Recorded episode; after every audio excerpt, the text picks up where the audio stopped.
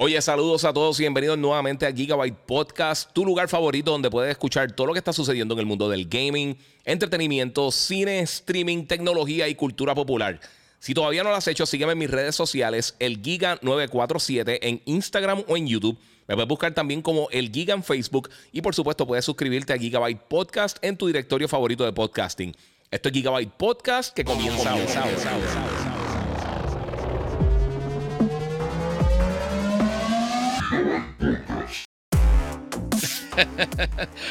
bueno, saludos bien gente y bienvenidos aquí a otro episodio de Gigabyte Podcast. Siempre todo mi gente, todo va a ser, va a ser un desastre. Eh, mi gente, muchas gracias a todos los que se están conectando. Recuerden que eh, obviamente pueden darle share, comenten, compartan. Quiero darle bienvenida a todos los que están llegando nuevos y a toda la gente que se está conectando. Obviamente esta semana fue bien grande, tuvimos el PlayStation Showcase, tuvimos un montón de cosas más. Voy a estar hablando de todo eso. Estoy en YouTube, sí el Giga 947, los que están en Instagram, pasen por allá. El Giga 947, los que están en todas las otras plataformas, pues pueden estar donde estén. Eh, en YouTube, obviamente, donde mejor se ve. Voy a tener unas cosas bien cool. Síganme en las redes sociales, el Giga 947, el Giga en Facebook, en TikTok, en todas las diferentes redes, así que pueden pasar por allá. Eh, quiero darle gracias, obviamente, a la gente de Monster Energy que siempre me están apoyando en todo mi contenido. Eh, y ahorita voy a tener un mensaje bien cool. So, voy a esperar que se conecte la gente, que le den share y va a ir vacilando con ustedes. Eh, les voy a decir por encima que es lo que vamos a estar hablando en el podcast de hoy. Muchas gracias a todos los que se están conectando nuevamente. Eh, mira, saludos, siempre te veo desde San Lorenzo. Voy para allá. Mira, pasen por lo que está en Instagram, pasen por YouTube, el Giga947, para que vean esto en la mejor calidad posible. Tengo un montón de trailers bien brutales de lo que eh, obviamente, de, eh, de, todo lo que sucedió en el PlayStation Showcase. Vamos a estar hablando de los juegos que. las noticias que salieron después de que llegamos al Showcase. Eh, la ahora sabemos cuáles juegos son multiplataforma, cuáles no. Eh, vamos a estar hablando de, de este, lo que ha sucedido en los últimos días. Lo de Factions, eh, cosas internas que han pasado con PlayStation, con Xbox. Hay un montón de cosas bien interesantes que están pasando. Así que dense la vuelta por acá. Un saludo a Supu PR, que está acá desde Dallas, Texas. Eh, saludos por acá a Chequino. Hector, Metal Gear, vamos a estar hablando de Metal Gear. Tengo muchas noticias de Metal Gear, eh, muchas noticias de, de, Factions y no solamente eso, pero también de Naughty Dog. Tenemos noticias bien cool que, que eso rompió por acá. Saludos primero en tu podcast, dice Rosado923. Muchas gracias. Te, agradezco muchísimo, pero si de verdad quieres aprovechar esto, pasa por mi canal de YouTube, el Giga947, para que veas las diferentes tomas de cámara. Es más fácil contestarte tus preguntas y también por acá va a ver todos los trailers y todas las cosas que pues Instagram no me deja tirar en vivo. So, pasa por allá para que te lo disfrutes. Estamos empezando el podcast, so no tiene ningún problema. Vamos a estar por ahí, así que todo el mundo vamos a darle share. Eh, hoy viernes de fin de semana largo. Entre las cosas que vamos a estar hablando, voy a estar hablando de, algunas de las noticias más grandes del showcase, incluyendo, eh, obviamente, les voy a estar dando todos los detalles que hay hasta el momento de Project Q y los earbuds de, PlayStation. Vamos a estar hablando del gameplay que mostraron de Spider-Man, eh, Marathon, Assassin's Creed, Alan Wake. Final Fantasy XVI. Vamos a estar hablando de todas las cosas de Metal Gear. Muchas gracias a Jaco Fujita, que donó 10 dólares en el super chat. Giga Abusador, siempre apoyando eh, lo más que pueda yo y eh, que voy al work. Muchas gracias, te agradezco muchísimo. Este, y muchas cosas, de verdad. Eh, Metal Gear, obviamente Haven, muchas cosas que pasaron en el showcase. les voy a estar dando mis impresiones del showcase, luego de, por supuesto, lo que vieron. Muchos han visto mi, este mi, ¿cómo les digo? Este, mi live reaction eh, de específicamente cuando me di cuenta que Solid Snake eh, estaba en ese trailer, no me di cuenta, so, estamos ahí. Eh, aquí dice Jisoo Mills que semanita más mala para Sony, mano. Yo no quiero, ahí yo creo que se están yendo en un viaje, pero vamos a estar hablando de eso ya mismito. Quiero cubrir todo adelante y vamos a tomar las cosas en, en la posición que es y las cosas como son realmente. No, no vamos a ir en un viaje. Giga, no tengo idea de qué es esto. Eh, also Giga 5 segundos después saca, saca todo su fanboy. Sí, papi, Metal Gear es mi, yo creo que esos son mis juegos favoritos de todos los tiempos. Eh, eh, si, si, tengo que sacar una franquicia aparte entre Zelda, God of War, Metal Gear, yo creo que Metal Gear es una de mis favoritas de todos los tiempos. Este...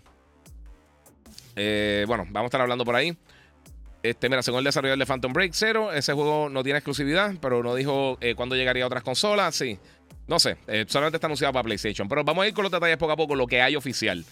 Eh, las cosas que he visto hasta el momento, porque que hagan otras cosas. Este, obviamente, Kenneth Rodríguez, muchas gracias. Haciendo. Mira, Giga, te hicieron un sticker de WhatsApp con tu cara de reacción de Snake Eater. Tengo otra reacción que voy a estar tirando también. saqué dos tres de, y la voy a estar tirando poco a poco. La verdad que aquella En Instagram nada más, chacho, tiene como 50 mil views. Está eh, viral. So, estamos ahí.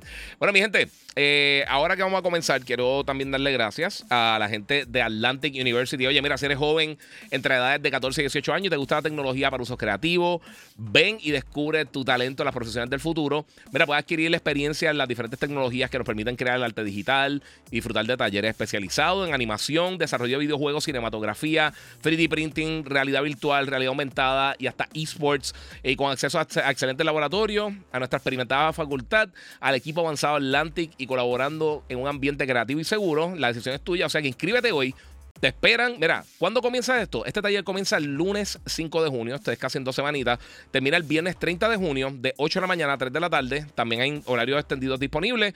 Eh, los enlaces los tengo en la descripción del podcast, así que pueden pasar por allá y verlo. Atlantic U eh, .edu slash verano, puedes estudiar por ahí, así que ya sabes, si tienes 14, 18 años, conoce a alguien que quiera estudiar cualquiera de estas disciplinas, hay una oferta bien brutal y de verdad que eh, está bien, bien, bien cool la oferta que tiene la gente de Atlántica, así que eh, desen la vuelta por allí, de verdad que están ahí a fuego, ahorita lo voy a estar mencionando nuevamente, pero vamos a meterle por ahí. Anyway, vamos a comenzar. Share, comenten, compartan y vamos a meterle.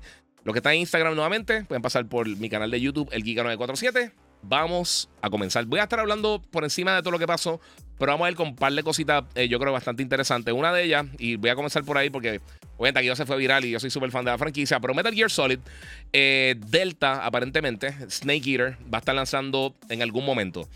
Eh, por supuesto, solamente decía PlayStation 5 cuando vimos el trailer en la presentación del showcase, porque por supuesto, no va a decir Switch y Xbox y un montón de cosas. Pero el juego sí va a estar saliendo para Xbox Series XS, va a estar saliendo para PlayStation 5 y va a estar saliendo para PC. ¿Cuándo va a salir? Realmente no tenemos muchos detalles. Eh, la gente de Konami sí tiró unos screens, eh, tiraron unas imágenes mostrándonos básicamente algunas de las diferentes porciones del juego en gameplay.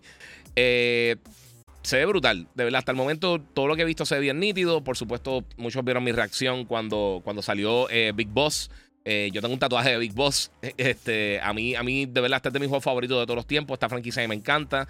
Mientras estaba haciendo el live, realmente como que no me percaté que era, que era Snake Eater porque...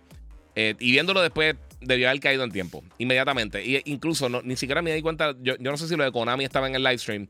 En el trailer después que lo tiraron sí tenía lo de Konami.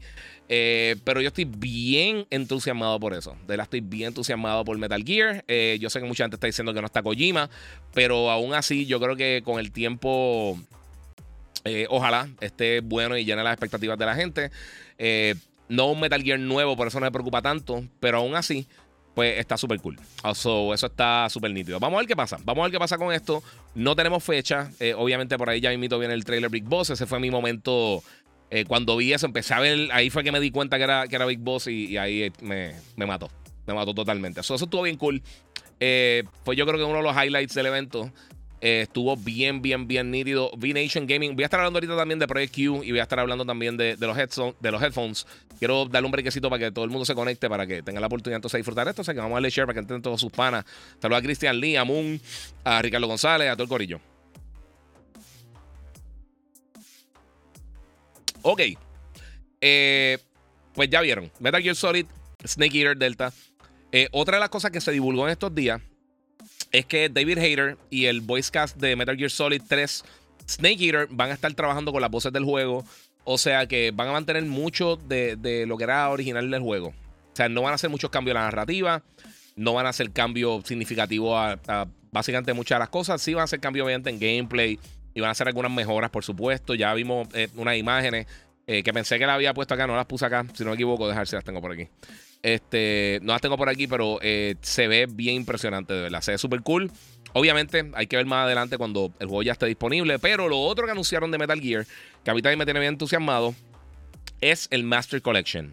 Eh, esto va a estar lanzando para, para otoño de este año. Eh, viene, va, a tener Metal Gear Solid 1, Metal Gear Solid 2, Sons of Liberty, Metal Gear Solid 3, eh, Snake Eater, eh, las versiones originales, imagino que serán las versiones HD de, los juegos originales. Y hoy se anunció que también va a tener los primeros dos Metal Gear. Metal Gear, eh, el que salió para MSX y para, y para NES.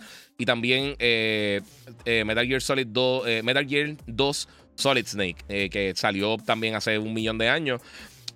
así que eso va a estar bien cool. Snake no es el mismo en todos los juegos, dice Juan Rada. No, en los juegos que son precuelas, desde el primer Metal Gear que salió en NES, ese era el que conocemos como Solid Snake. ellos son todos clones de Big Boss. Que Big Boss es el protagonista de Metal Gear Solid 3 Snake Eater. Él también fue protagonista de Portable Ops, de se me fue el nombre completo, Peace Walker, eh, y todos los juegos que son precuelas, antes de lo que pasa en Shadow Moses, eh, eso, esos personajes son los usualmente Big Boss. De ahí hicieron los clones, hicieron Solid Snake, Liquid Snake, Solidus, eh, y de ahí pues entonces salió los Infantes Terribles, los Infantes Terribles, que fue un, programa que hicieron para hacer el, soldado perfecto, y de ahí entonces que sale Solid Snake. So, so, no, no todos son en teoría sí son los mismos, pero no, pero no lo son. Eso, eso es lo que pasa por ahí. en verdad, la narrativa en un momento se, pone compleja, pero es bien interesante. Esto realmente, eh, este Metal Gear Solid eh, Volumen 1, primero todo, eso es lo, que debería emocionar a todo el mundo. El Master Collection no tiene fecha, eh, además de otoño, y donde único se ha mencionado que va a estar lanzando en PlayStation. Yo imaginaría que estaría llegando para otra consola, pero esto sería grande porque Metal Gear Solid 1 realmente no ha lanzado para Xbox y no ha lanzado para Nintendo. Solamente ha estado atado a las consolas de PlayStation, incluso a las colecciones de, que lanzaron anteriormente de Metal Gear Solid, eh, que sí llegaron a Xbox, eh, no tenían Metal Gear Solid 1. So, ese juego se quedó. Lo que es Metal Gear Solid 1 y Metal Gear Solid 4, ambos se quedaron eh, básicamente atados a eso. Este.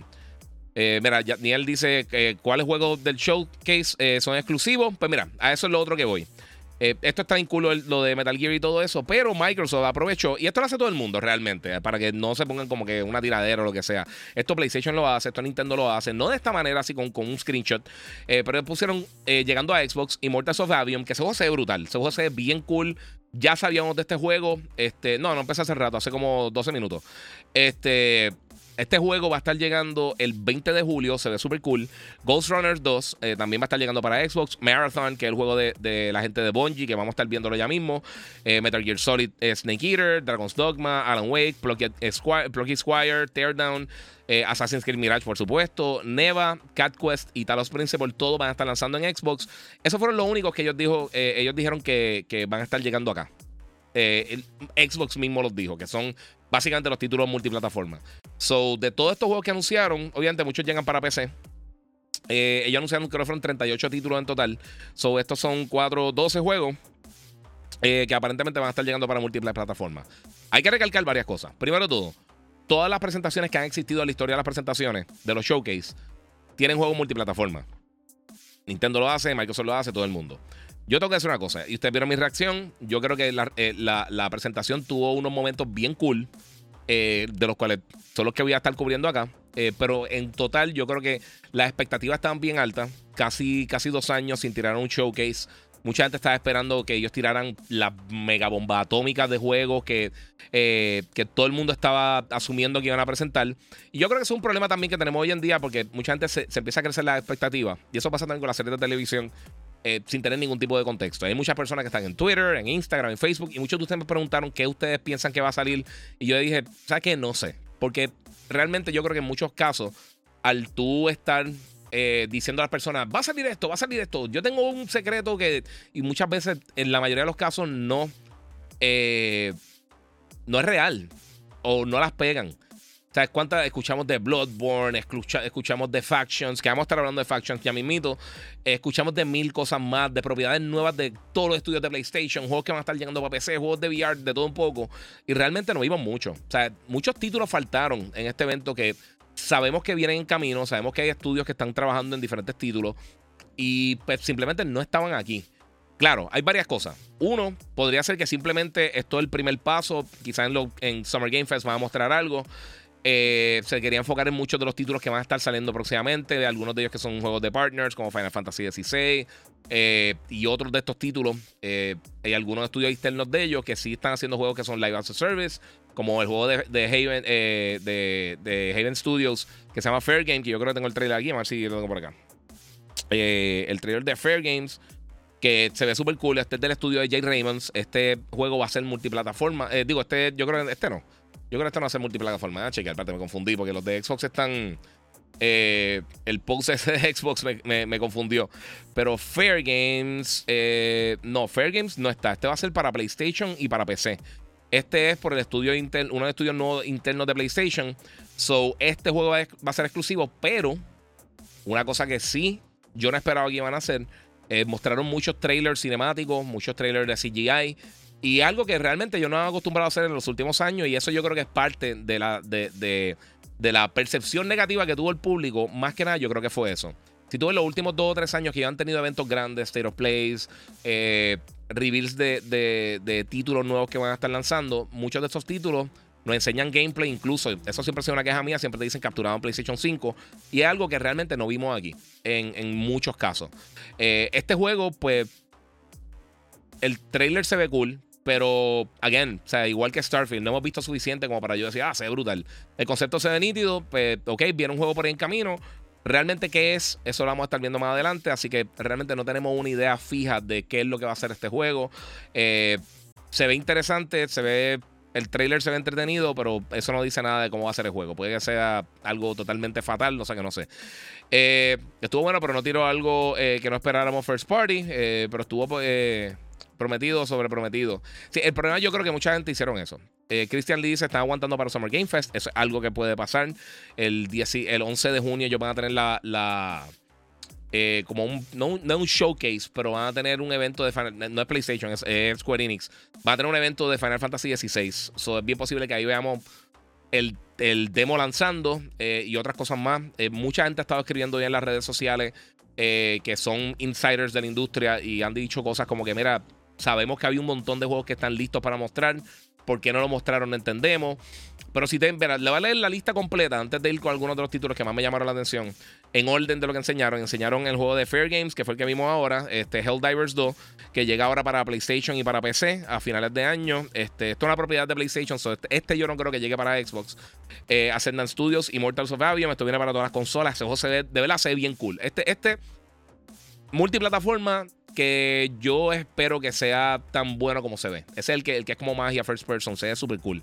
Este, tenemos también eh, Source of the Sea, se ve gufiado. Talos Principles no es mi tipo de juego, pero me encanta la estética del título, se ve bien impresionante. También viene para Xbox. Neva también viene para Xbox y se ve bien cool. Este es el que se ve como estilo películas de estudio Ghibli, se ve bien nítido.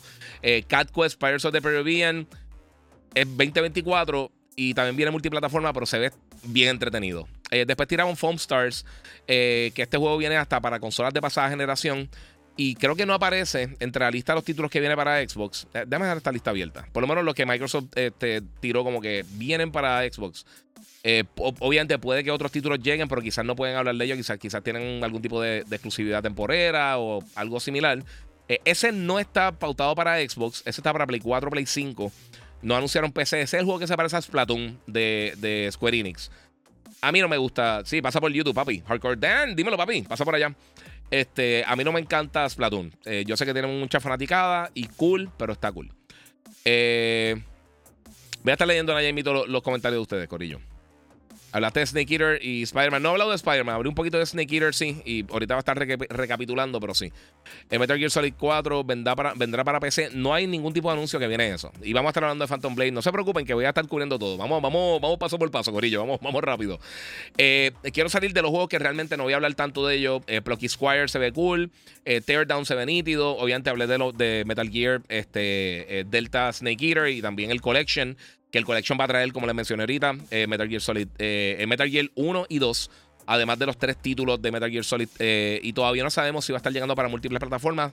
Por el momento solamente PlayStation 5. So, eso es lo primero que hemos visto. Yo imagino que llegará, pero todavía no sabemos qué va a pasar con Metal Gear Solid 1, porque nunca lo hemos visto en otra plataforma que no sea PC o PlayStation.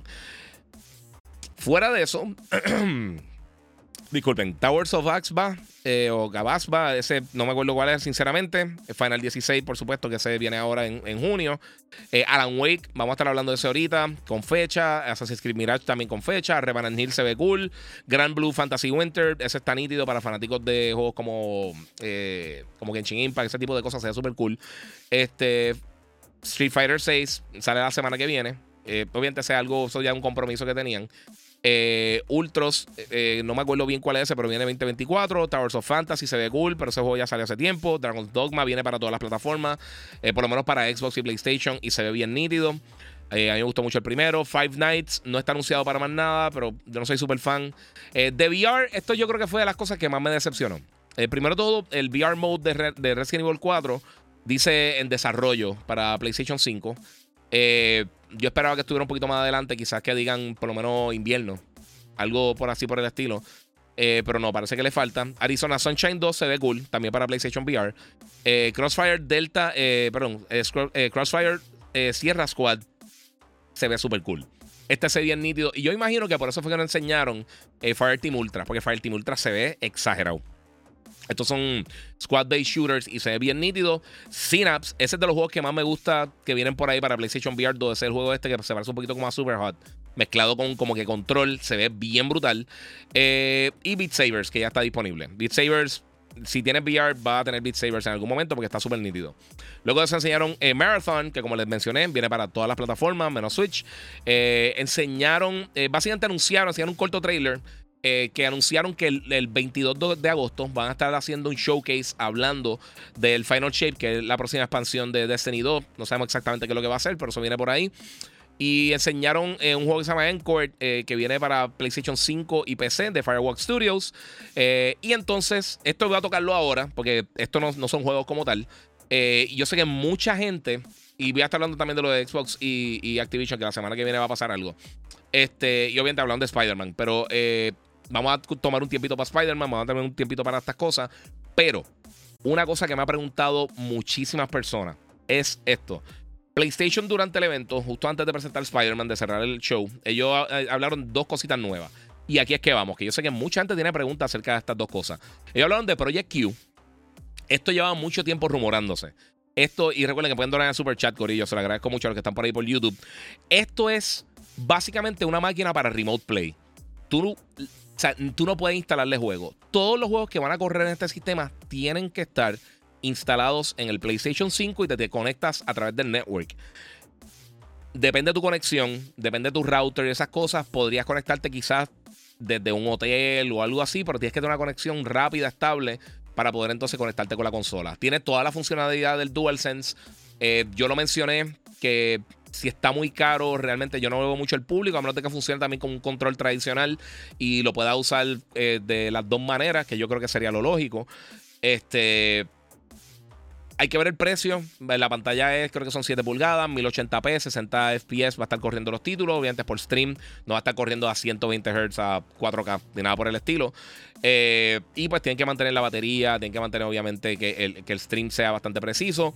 Eh, es un producto raro, pero como tal, yo creo que tienen que. que, el precio es lo que va a dictar realmente eh, si este producto va a alcanzar un público decente o no. Lo otro que anunciaron, que todavía tampoco tenemos detalles porque de ninguno de los dos tenemos ni fecha ni precio, para que tengan idea, son los PlayStation Earbuds. Esto me llama la atención, porque yo tengo earbuds de PlayStation. Primero todo el case está bien nítido, que ahora así de lado.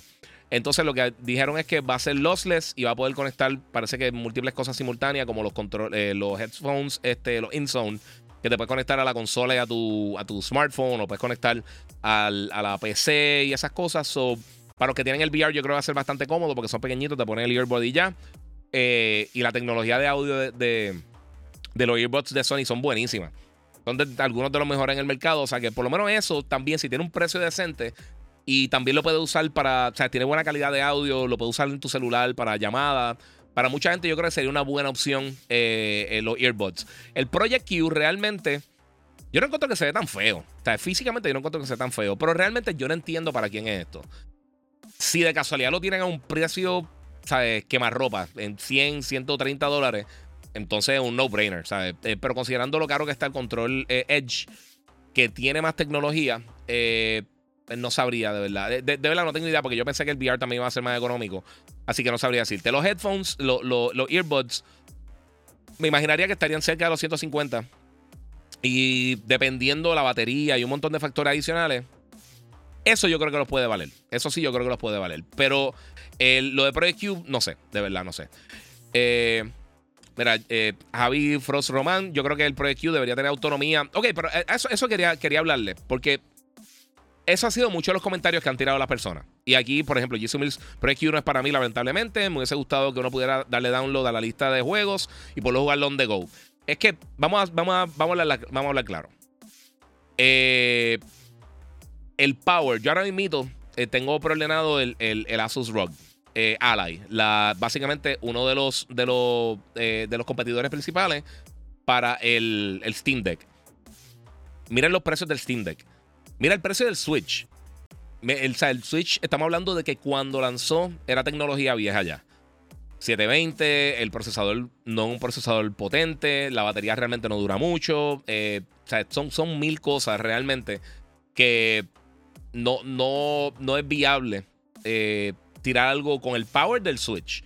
Si tú quieres correr el juego de PlayStation 5, lo siento mucho, pero eh, hasta en el Steam Deck da problemas para correr juegos como God of War de PC y todas esas cosas. Imagínate estar corriendo títulos de Play 5 en un portátil. Eso sería estúpidamente caro. Sería mucho más caro que posiblemente el PlayStation 5. O sea, estaremos hablando de un dispositivo posiblemente entre, eh, posiblemente entre 600, 700 dólares como, como el Asus ROG Ally o como el Steam Deck caro. Eh, eso no es lo que ellos quieren hacer. O sea, ese, ese no es el mercado que está buscando PlayStation. Ahora, ¿cómo va a funcionar esto? No sabemos si esto, por ejemplo, tendría algún tipo de tiene una conexión 5G, que yo sé que no, no ha crecido como la gente quizás esperaba. Eh, pero no sé, no sé. Kenneth Roddy dice como 300, 400, creo que no va a vender bien.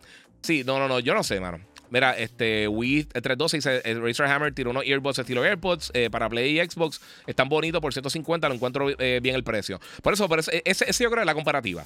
pero tener la estética de Play y esas cositas, yo creo que a mucha gente le gustaría. Además de que no sabemos, pero todos los headphones oficiales que ha tirado PlayStation esta última generación, por lo menos tiene las cosas, el, el, el ¿cómo les digo? El display en, el PlayStation. Si está conectado al televisor, tú ves cuánto te queda de batería, tú ves eh, cómo se está ajustando el volumen, todas esas cosas. Hay que ver realmente. Como no tenemos detalles, yo creo que es difícil decir.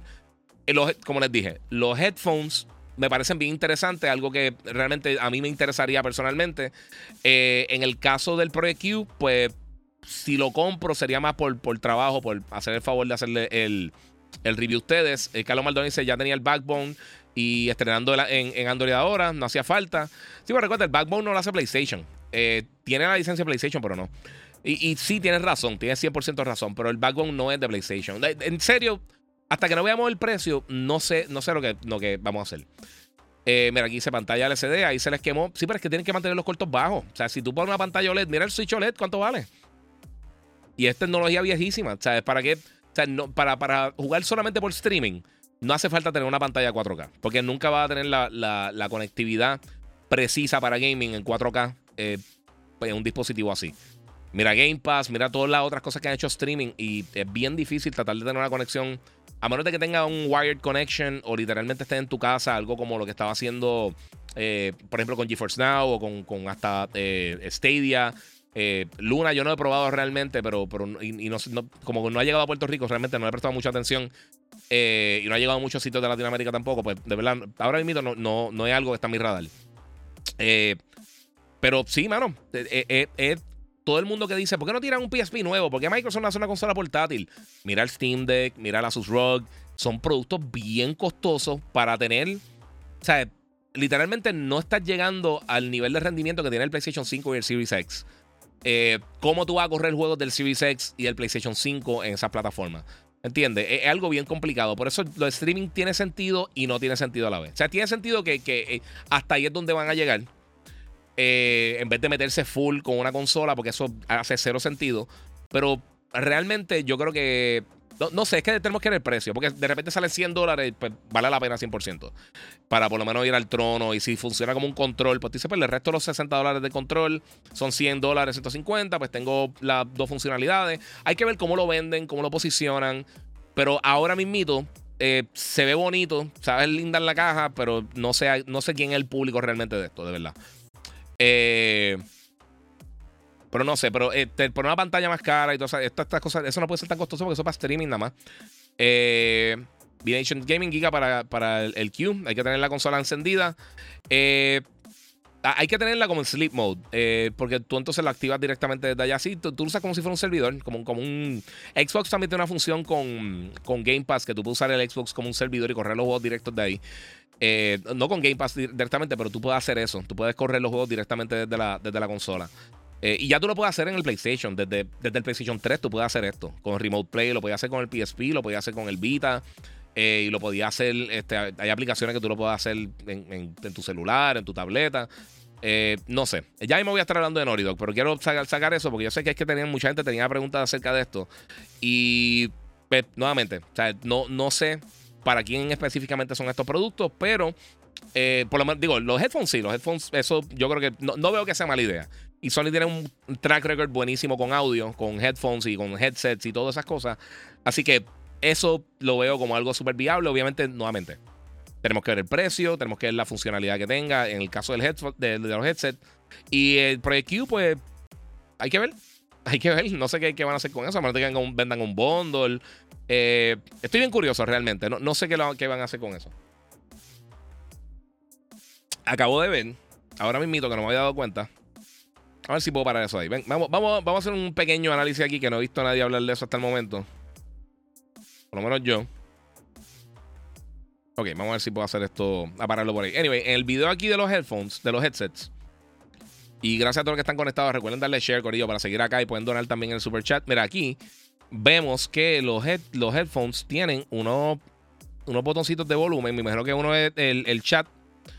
Eh, eso es como un link, me imagino, para brincar entre las dos cosas, parece. Esos son los de volumen, que lo vemos en los dos lados. Uno tiene que ser para chat, otro volumen. Ese microfonito de afuera tiene que ser para, para noise canceling. Eh, eso es el pairing. Ese botón me parece que es del pairing. El case me gusta. El case está nítido que habrá así de lado. Eso, eso, sí me tripió.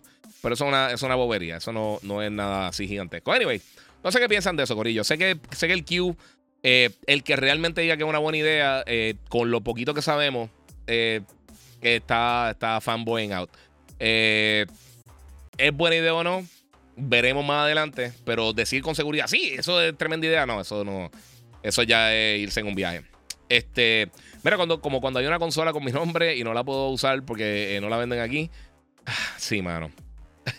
sí. Mira, desde el trono con el Giga, sí, esa otra, pueden ver por allá. Eh, eso, eso que solo funciona vía Wi-Fi local en tu casa, ¿no? No, es que esa es la cosa. Porque eh, dice Draco de acá. Si así, lo que necesitas es un buen router nada más. no hay SP service. Y en ese caso, sí podría hacerlo full spec visual. Eh.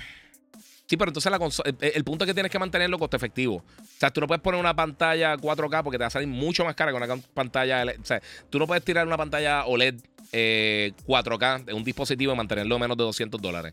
Y si un dispositivo es de streaming eh, y no todo el mundo tiene el mega router también. O sea, mucha gente tiene los routers que tienen los servicios, los proveedores de internet que tú sabes que no son muy buenos. Y no todo el mundo tiene la mega conexión, es la realidad. mucha gente que todavía tiene 5 megas, 8 megas. Y pues ¿para qué? ¿Me entiendes? O sea, e, e, ese es el punto. Tú quieres que corra bien, tú quieres que responda bien. Para minimizar el lag, tú tienes que, obviamente, mientras más información tú estés tirando, más, opciones tú tienes. Eh, por eso la mayoría de esos. Bueno, mira la ROG, el, el Ally, eh, la pantalla es 1080. Eh, la pantalla de, del, del, Steam Deck no llega a 1080. es creo que 800p, algo así, tiene una proporción rara. Mira, yo me quedé con los InZone H9, aunque el micrófono me decepcionó, pero son bastante buenos y cómodos. Fíjate, me gusta el micrófono. Si hace private chat, suena brutal. Yo tengo los H7 porque el noise canceling a mí no me llama la atención. Y la diferencia en costo por solamente eso y la diferencia entre el padding no me. No sé, no, me lo vendió. Además de que el H7 tiene más batería. Eso sí me, importa más porque eh, esas veces que se te olvida cargar, pues tiene un tiempito más de juego. bueno, vamos a ver un poquito más adelante, Corillo. Mira, hay que ser precavido, no sabemos qué será así exactamente. Eh, mira, por lo menos si también sirviera para ver Netflix eh, de pérdida. De pérdida YouTube sin tener eh, la PS5 encendida. Esa es la cosa, no sabemos qué, cómo va a funcionar esto realmente. Cuando sepamos y tengamos más información de cómo va a funcionar este dispositivo, pues yo creo que se puede tener una mejor idea de. O sea, no sabemos el precio, no sabemos realmente qué funcionalidad 100% tiene. Así que eh, yo creo que hay que esperar. Pero sí, de que, de que no es algo súper llamativo, no es algo súper llamativo. Es la, realidad. Yo sé, bonita, pero bueno. Eh, Carlos Maldonado dice: Mira, yo uso Remote Play en una Tab S8 Ultra y no me quejo. He tenido una buena experiencia. Sí, ese, tipo de cosas, Remote Play está cool. Lo que pasa es que no mucha gente lo usa. Es la realidad. Ese tipo de, Second Screen Experience, la gente no, no son. No es algo que la mayoría de las personas la utilizan. No sé. Mira, mejor opción en handheld gaming device, el One X Player. Eh, el precio está, es alto, pero es una PC completa. Sí, por, eso me interesa con el Asus ROG Ally también, porque tiene, tiene Windows y puede correr básicamente todo.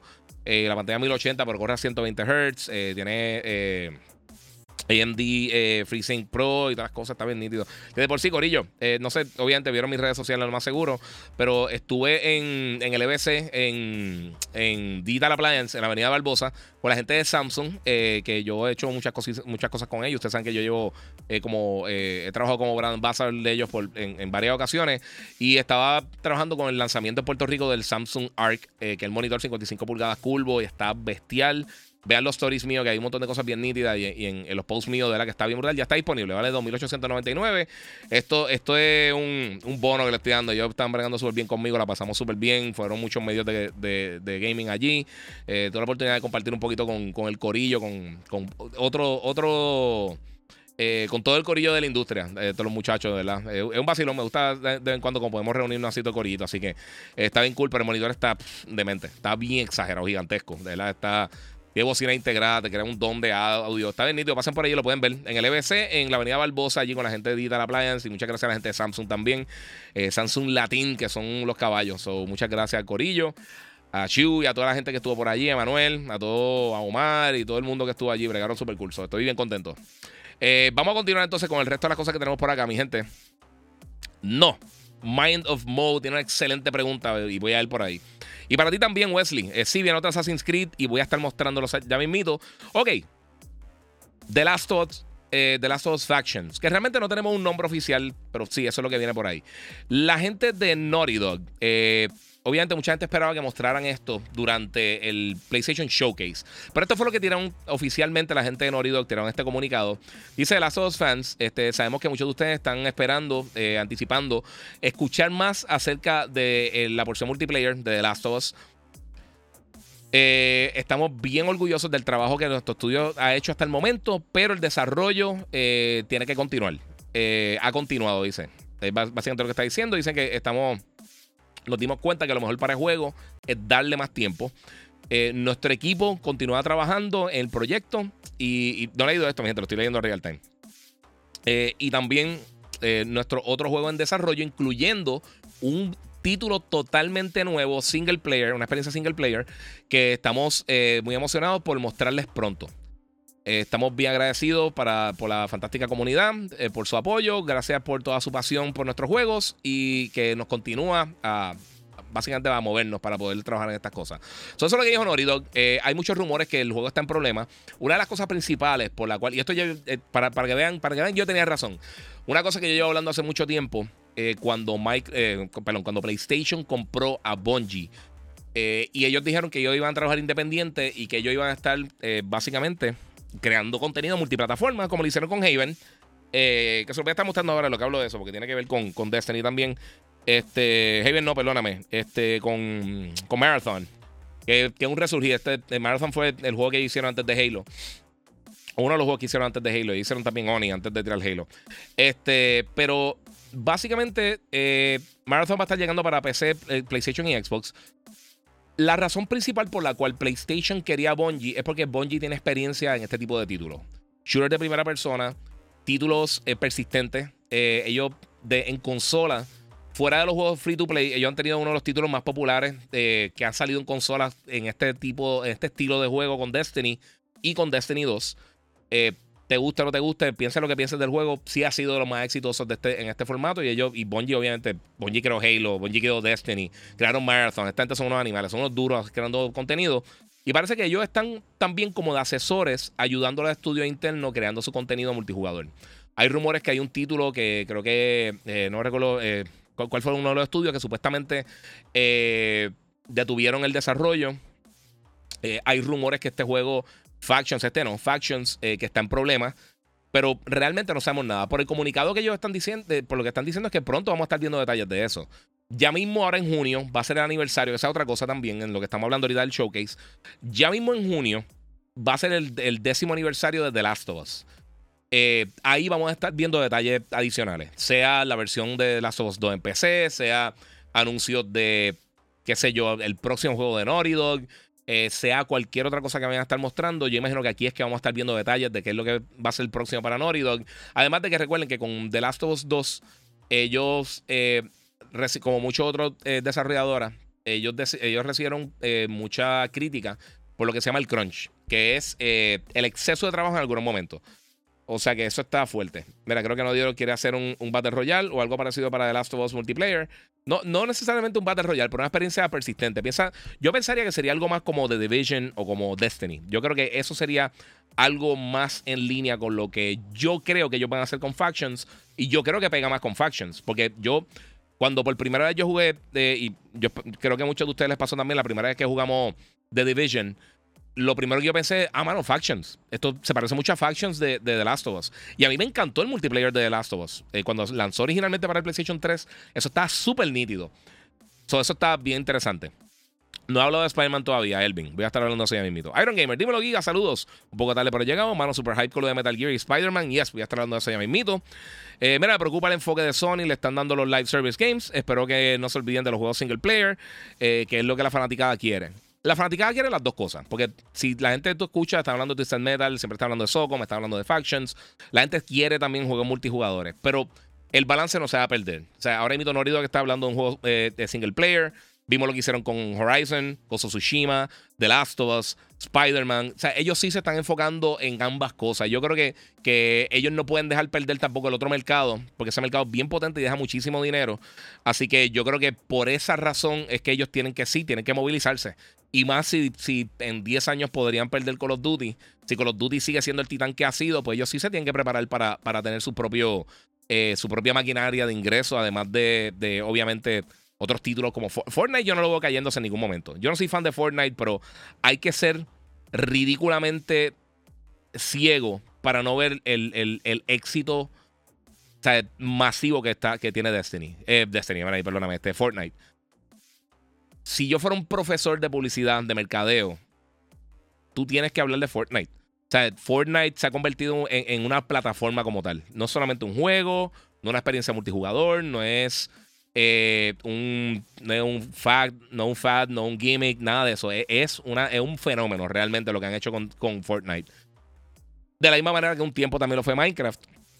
Va que Minecraft, eh, yo creo que era más difícil tener el, impacto masivo que ha tenido eh, Fortnite en cuanto a, una experiencia multijugador, más, que nada.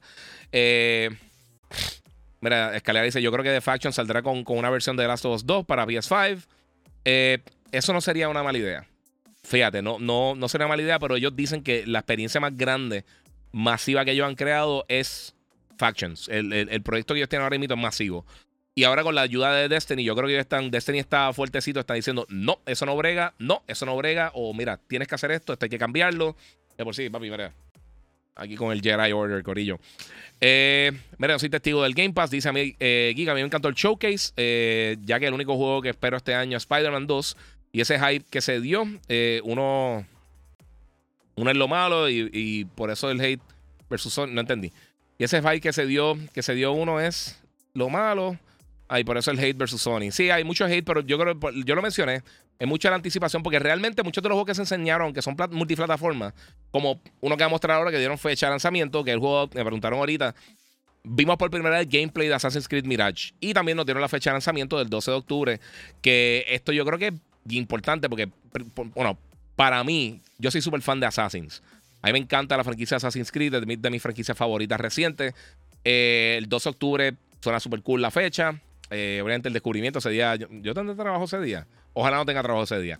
Eh, pero usualmente Ubisoft envía las cosas con tiempo, so ya lo estaría jugando. Es una experiencia, no es tan masiva como Origins o como Valhalla o como eh, este, ya no sé, fue Odyssey, que están súper cool. A mí, de mis favoritos, a mí me encantó Valhalla por la temática, me gustan todas esas cosas de, de que tengan que ver con los vikingos y todo eso. Pero a mí me encanta Assassins. Y este va a ser más enfocado, más parecido a los juegos originales. A los primeros dos o tres títulos de la serie. So, me, tiene bien emocionado. Estamos con Basim, es básicamente un prequel de, de, lo que sucedió con uno de los personajes principales, no personajes principales, pero unos personajes importantes de Valhalla. Así que a mí por lo menos esto me llama la atención. Y sí vamos a seguir viendo este tipo de títulos, pero va a haber una, una movida de, de lado a lado. So, no sé. Si es el nombre del muchacho, es, el nombre del testigo de Game Pass.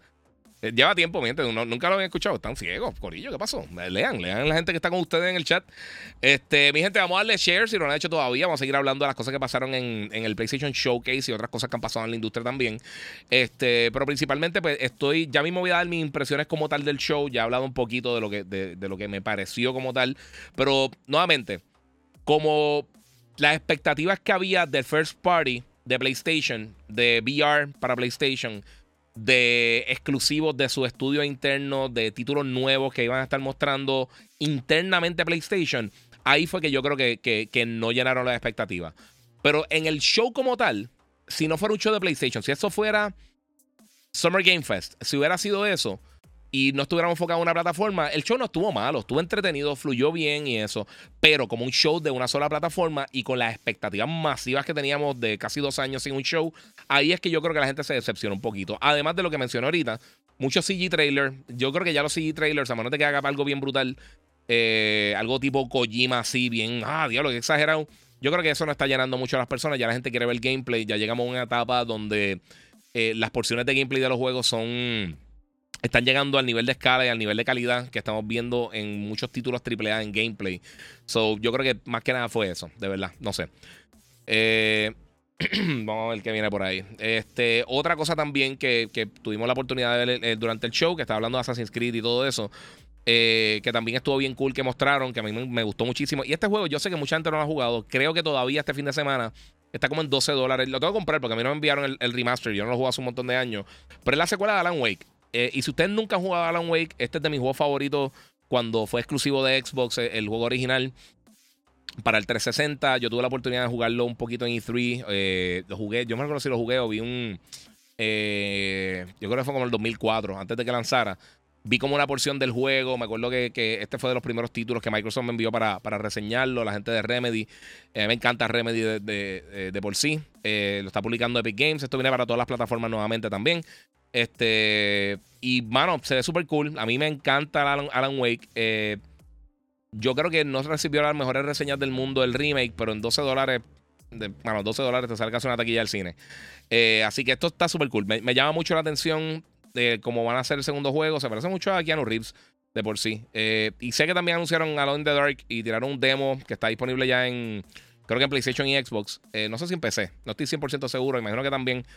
Pero son algunas de las cosas que van a estar eh, llegando próximamente que me llama la atención. Y esto lo anunciaron en el, en el, show, va a estar llegando también el 17 de octubre.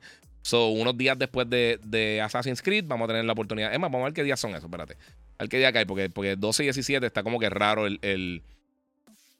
Una medio curiosidad qué día caen. Ok, 12 jueves y 17 martes. So, eh, eh, Assassin sale jueves y entonces eh, Alan Wake sale el martes de la semana después. So, tiene unos días ahí para, dedicarle a ambos títulos. Pero Alan Wake se ve brutal, se ve cool. A mí me gustan los juegos de horror así. Eh, siempre cuando sean buenos, por supuesto. Me gustan los juegos de horror y, Alan Wake al primero a mí me encantó. So vamos a ver qué hace con el segundo. Eh, está nítido, está nítido. Hay un montón de cosas bien cool. No sé. Este. Veo a Marathon saliendo para el 2025, dice Noel Santiago. Hay que ver, mano, no necesariamente. No, eh, bueno, quién sabe. No sé. Sí, 23 está por ahí. Mira, eh, van tras ustedes intentando convencer eh, de sucumbir a la religión de los testigos de Game Pass. no sé. No, no hubiera leído eso. Eh, Mind of Mo dice: Mi problema con el showcase es que no hubo mucho, mucha sorpresa. no hubieron, papi, mala mía. Te, lo, te lo corregí al aire, pero sí. la mayoría de lo que enseñaron eran juegos que ya sabíamos que iban a salir. Realmente no. Realmente vimos un montón de títulos que no habíamos visto todavía. Eh, y obviamente no es tirando la toalla, como les dije. Yo, yo no quedé contento con el showcase. Por supuesto, Metal Gear y esos bombazos. Spider-Man se impresionante, que voy a hablar ya mismito de Spider-Man. Eh, y tuvimos, sí tuvimos varios anuncios grandes. O sea, tuvimos varios anuncios grandes. Eh, pero yo creo que el más que me entusiasmó, que este juego realmente no sabemos absolutamente nada de él, es Phantom Blade Zero. Y este juego me tomó totalmente por sorpresa. Eh, este fue uno de los wow moments del show. Eh, solamente eh, Confirmado solamente está para Play 5. Alguien dijo que los desarrolladores hablaron de que no tiene exclusividad. Este, pero no. Por el momento no está anunciado para más nada. sabemos que viene para Play 5. Puede que lance para otra plataforma, pero no tenemos detalles. hasta el momento, por lo menos. Eh, y realmente no importa. Si es multiplataforma, olvídate, como queramos tener la oportunidad de jugarlo. Que eso, es una cosa que yo creo que a mí me molesta de todo esto showcase.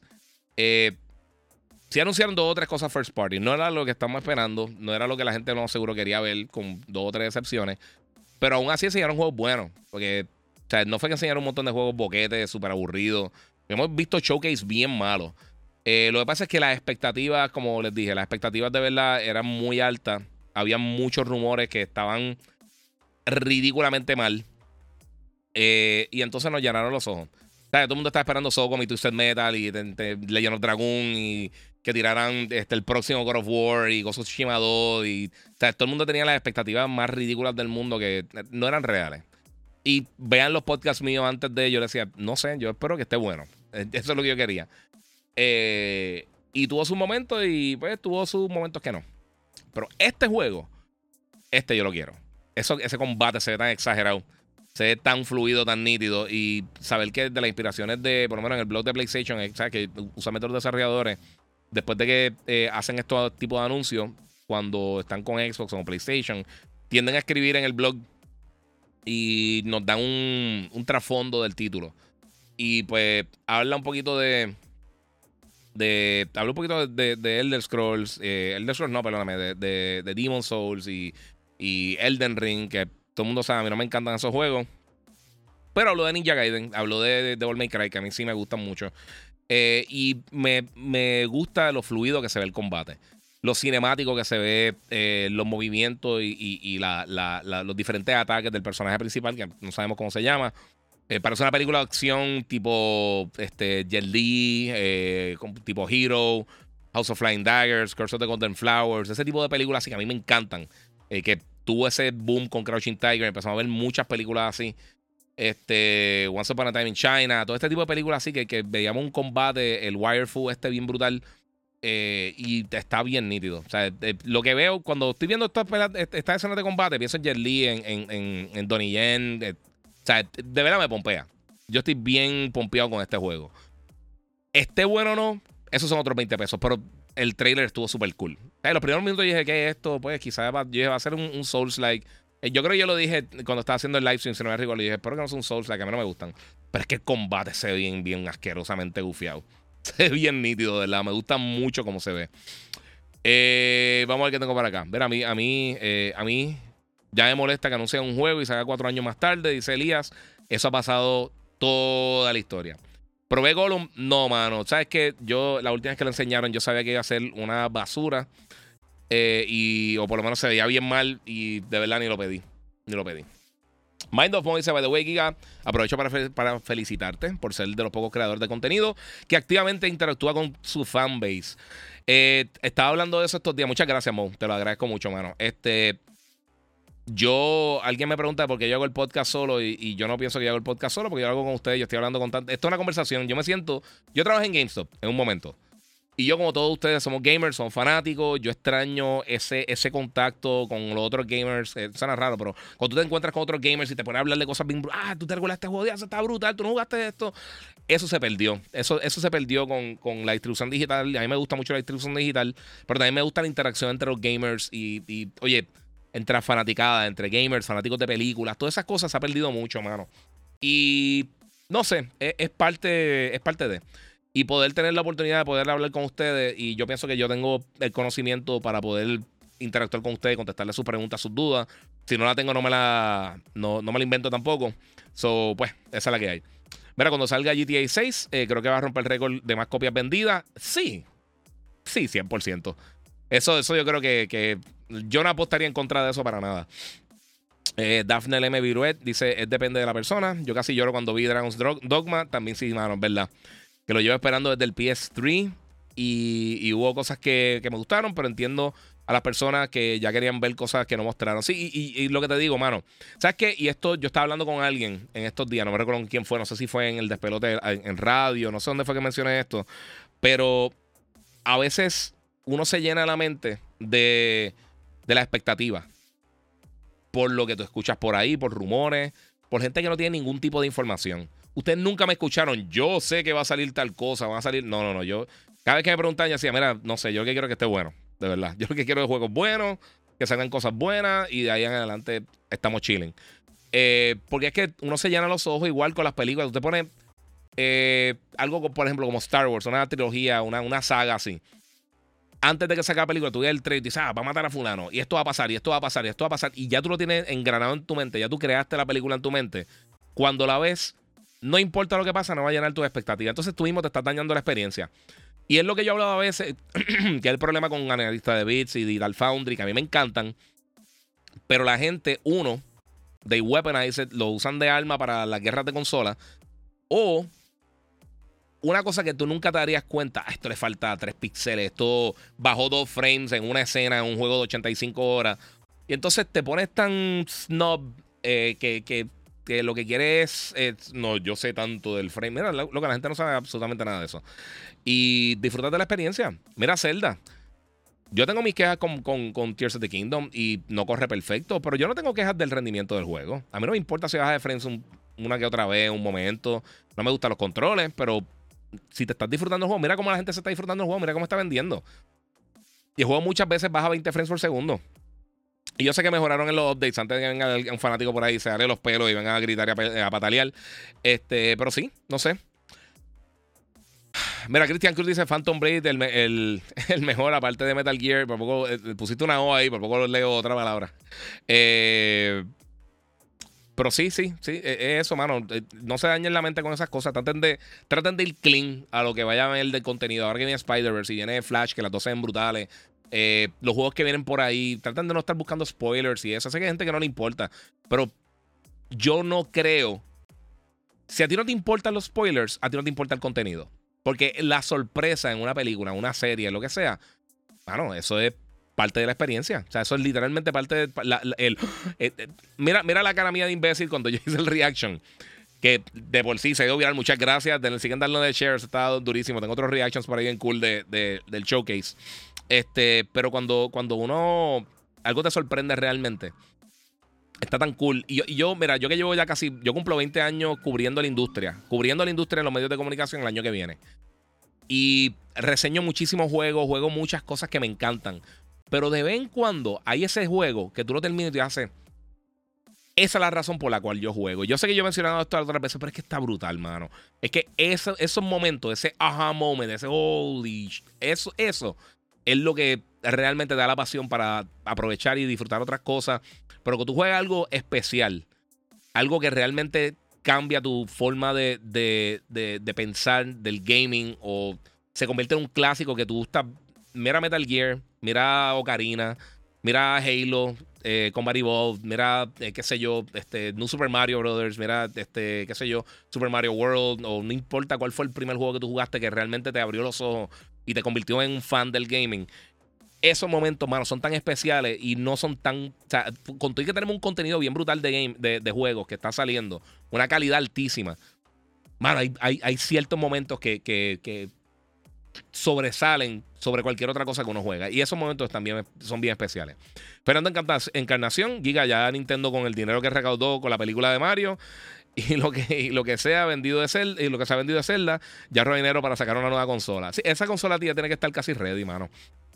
Ellos están esperando. Eh, en, estos días salió una información que aparentemente ellos ya están. Eh, o sea, que la manufactura de las pantallas de un nuevo sistema para Nintendo ya está en. O ya están en producción. Obviamente hay que ver los otros componentes y, bla, bla, bla, todas esas cosas, pero sí. Eh, vamos a brincar un poquito por acá. Hasta ahora es PC y PlayStation 5 GB. Sí, este. Phantom Blade, sí. Están hablando de Phantom Blade Zero. Es que ese juego es bestial. O si, no te gustó ese juego, eh, no sé quién, pero alguien me dijo, no me encanta, me gusta ese tipo de juego. Ah, Vidal Rodríguez dice: Mira, Energy Drink de Monster White Pineapple está durísimo. Quiero hacer promoción de Monster para tenerlo free. Estoy gastando mucho dinero. Hacho, papi, es parte de, parte de. Mira, se pasó con Force. Ah, mira, e-, Eddie Nazarro. Eh, Nazario, perdóname. Eso me pasó con Forspoken. Me sorprendí al final. Sí, Forspoken, mira, y hay algunos juegos, mano, que. Ah, mira. Eh, eh, quiero leer estos comentarios porque esto es lo que yo quiero que ustedes entiendan. vamos a ver dónde empecé por ahí. Junio va a ser un mes muy eh, multiversal, sí. Mira, brutal la imágenes de Metal Gear. Sí. Ok, aquí viene, mira. Yo disfruto los juegos, eso de competencia no va conmigo. Eh, yo voy a disfrutar y ya, dice Alejandro. Estoy totalmente de acuerdo. Metal Gear Giga, reacción en la madre. Sí, papi. Qué duro, ¿verdad? Qué, qué, cosa más cool. La cara de Giga al ver Metal Gear no tiene precio, dice Grey Fox. Ya, papi. Oye, te, te llama Grey Fox, papi. Tú estás conmigo. La cosa no es como te lo cuentan o eh, es como la vive. Sí, está hablando de los spoilers. Carlos Max dice, así estoy con, Forbidden West ahora mismo, que juego hermoso, mano. Ese juego está hermosísimo. Giga, ¿cómo te gusta eh, cómo te gusta temática? La temática Samurai. ¿Ha visto Samurai X? Eh, como a mí, eh, va a andar el reboot. sí, he visto Samurai X, pero, o sea, no, no es como que bien ahí metido ahí, pero sí. Sí, me gusta. Moon 7 dice el, próximo año tiene que, que, hacer un party en el centro de convenciones para celebrar los 20 aniversarios. Eh, bueno, si, hubiera, si tuviera budget lo hacía. Eh, va a tener que hacerlo en, no sé, en la playa. Eh, eso me pasó con, Forspoken, me sorprendí al final. Yes. El Tower Fantasy me sorprendió. Ese se ve cool también. No es como que el más que me llama la atención, pero cool. Elías, ¿crees que PlayStation haga un PlayStation Studio Stereo Play este año? bueno, Stereo Play lo hacen para juegos específicos. Yo creo que harían uno para Spider-Man posiblemente. yo imagino que Final Fantasy VII Rebirth eh, lo mostrarán después de que lance Final Fantasy XVI. Yo creo que eso va a ser un. Eh, ellos están esperando que lancen el otro. Y lo hemos visto con muchos títulos que la gente. ¿Por qué no hablamos de este juego que viene por ahí de PlayStation? Lanzan algo y usualmente al otro día que salen los reviews, entonces empiezan a tirar el, título. Queremos con de Game. Ya, estaría súper cool. Eh, Pumpkin TV así me siento con, yo con Tears of the Kingdom. lo que uno puede hacer es algo que yo creía imposible, más lo que he visto en la, en red me ha dejado loco. Sí, mano. Si a mí me gustara lo de construcción, yo estuviera mucho más pompeado con el juego, porque a mí no me encanta eso.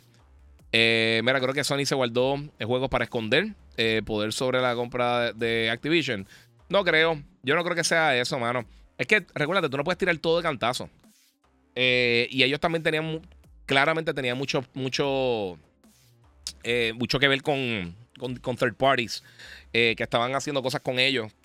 Assassins con, con, con Ubisoft y Assassins este, Alan Wake con la gente de Remedy Epic. Obviamente ellos tienen, ellos tienen ahí, ellos tienen billetes eh, invertidos en Epic. Eh, qué sé yo, con Ubisoft, eh, con Square Enix han tenido obviamente buenísima relación. Final 16, Street Fighter también han tenido muy buena relación desde, por décadas. Y, obviamente Street Fighter 5, que fue exclusivo en consolas de PlayStation. O sea, ellos, ellos esto, esto era un evento grande y ellos tenían dos o tres cosas, pero yo creo que ellos no, no estaban más enfocados en los third parties eh, y dos o tres cosas que ya conocíamos o títulos que vienen mucho más adelante para mostrar aquí. Eh, pero la realidad es que de la manera que se vendió, digo, no, es que se vendió, porque, pero vimos un par, de, par de comentarios como que, ah, ellos están bien pompeados internamente con lo que van a estar mostrando.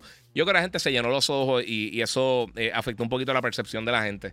Eh, si uno lo ve en un vacuum, yo creo que es diferente. La última vez que, un juego me voló a la mente fue Gozo Tsushima, dice José Adenizard. Gozo está bestial. No entendí mucho el nuevo Mortal Kombat, dice Wesley. Eh, es un reboot, empieza de cero. Imagínate que Mortal Kombat no existía y este es el primer Mortal Kombat. Eso es lo que tienes que pensar. Este, que nunca ha existido ningún otro Mortal Kombat. Olvídate todo lo que ha pasado anteriormente. Dice, el mío fue Tekken. A mí me encanta Tekken. Yo amo Tekken, mano. Ese fue de los primeros que me hizo comprar el PlayStation. Entre Tekken, eh, Resident Evil y. ¿Cuál fue el otro juego? Habían tres títulos que yo jugué en casa de un pana mío y ahí yo dije, mano, me tengo que comprar el, Tekken, el, PlayStation. Eh, y yo iba a comprarme el, Sega, el Sega Saturn. Pero no, realmente para cuando salió no, no tenía mucha confianza que, que, iba a ser PlayStation. Y entonces empezaba el par de títulos y dije, nada, yo me voy acá. Yo, me voy acá y fue la mejor opción que tuve porque el Saturn no duró nada. Eh, muchas gracias. Hay 2.99 que donó ahí eh, Jack Dan, este, Play to the Point. Ese, muchas gracias, papi, por el apoyo. Giga, ya está disponible el prólogo de Alone in the Dark. En, sí, en, todos los stores está disponible el prólogo para jugarlo eh, gratis. o sea, es como un demo, pero es un prólogo, no, no, es exactamente el juego. Mira, Onyx dice Forspoken no es malo. El, el, media y los fanboys lo chavaron. Sí, el hate, es que, es que, mano, la gente está tan, tan, tan negativa y tan tóxica que a veces embarran las cosas, mano. Bueno, vamos a brincar el próximo tema, Corillo.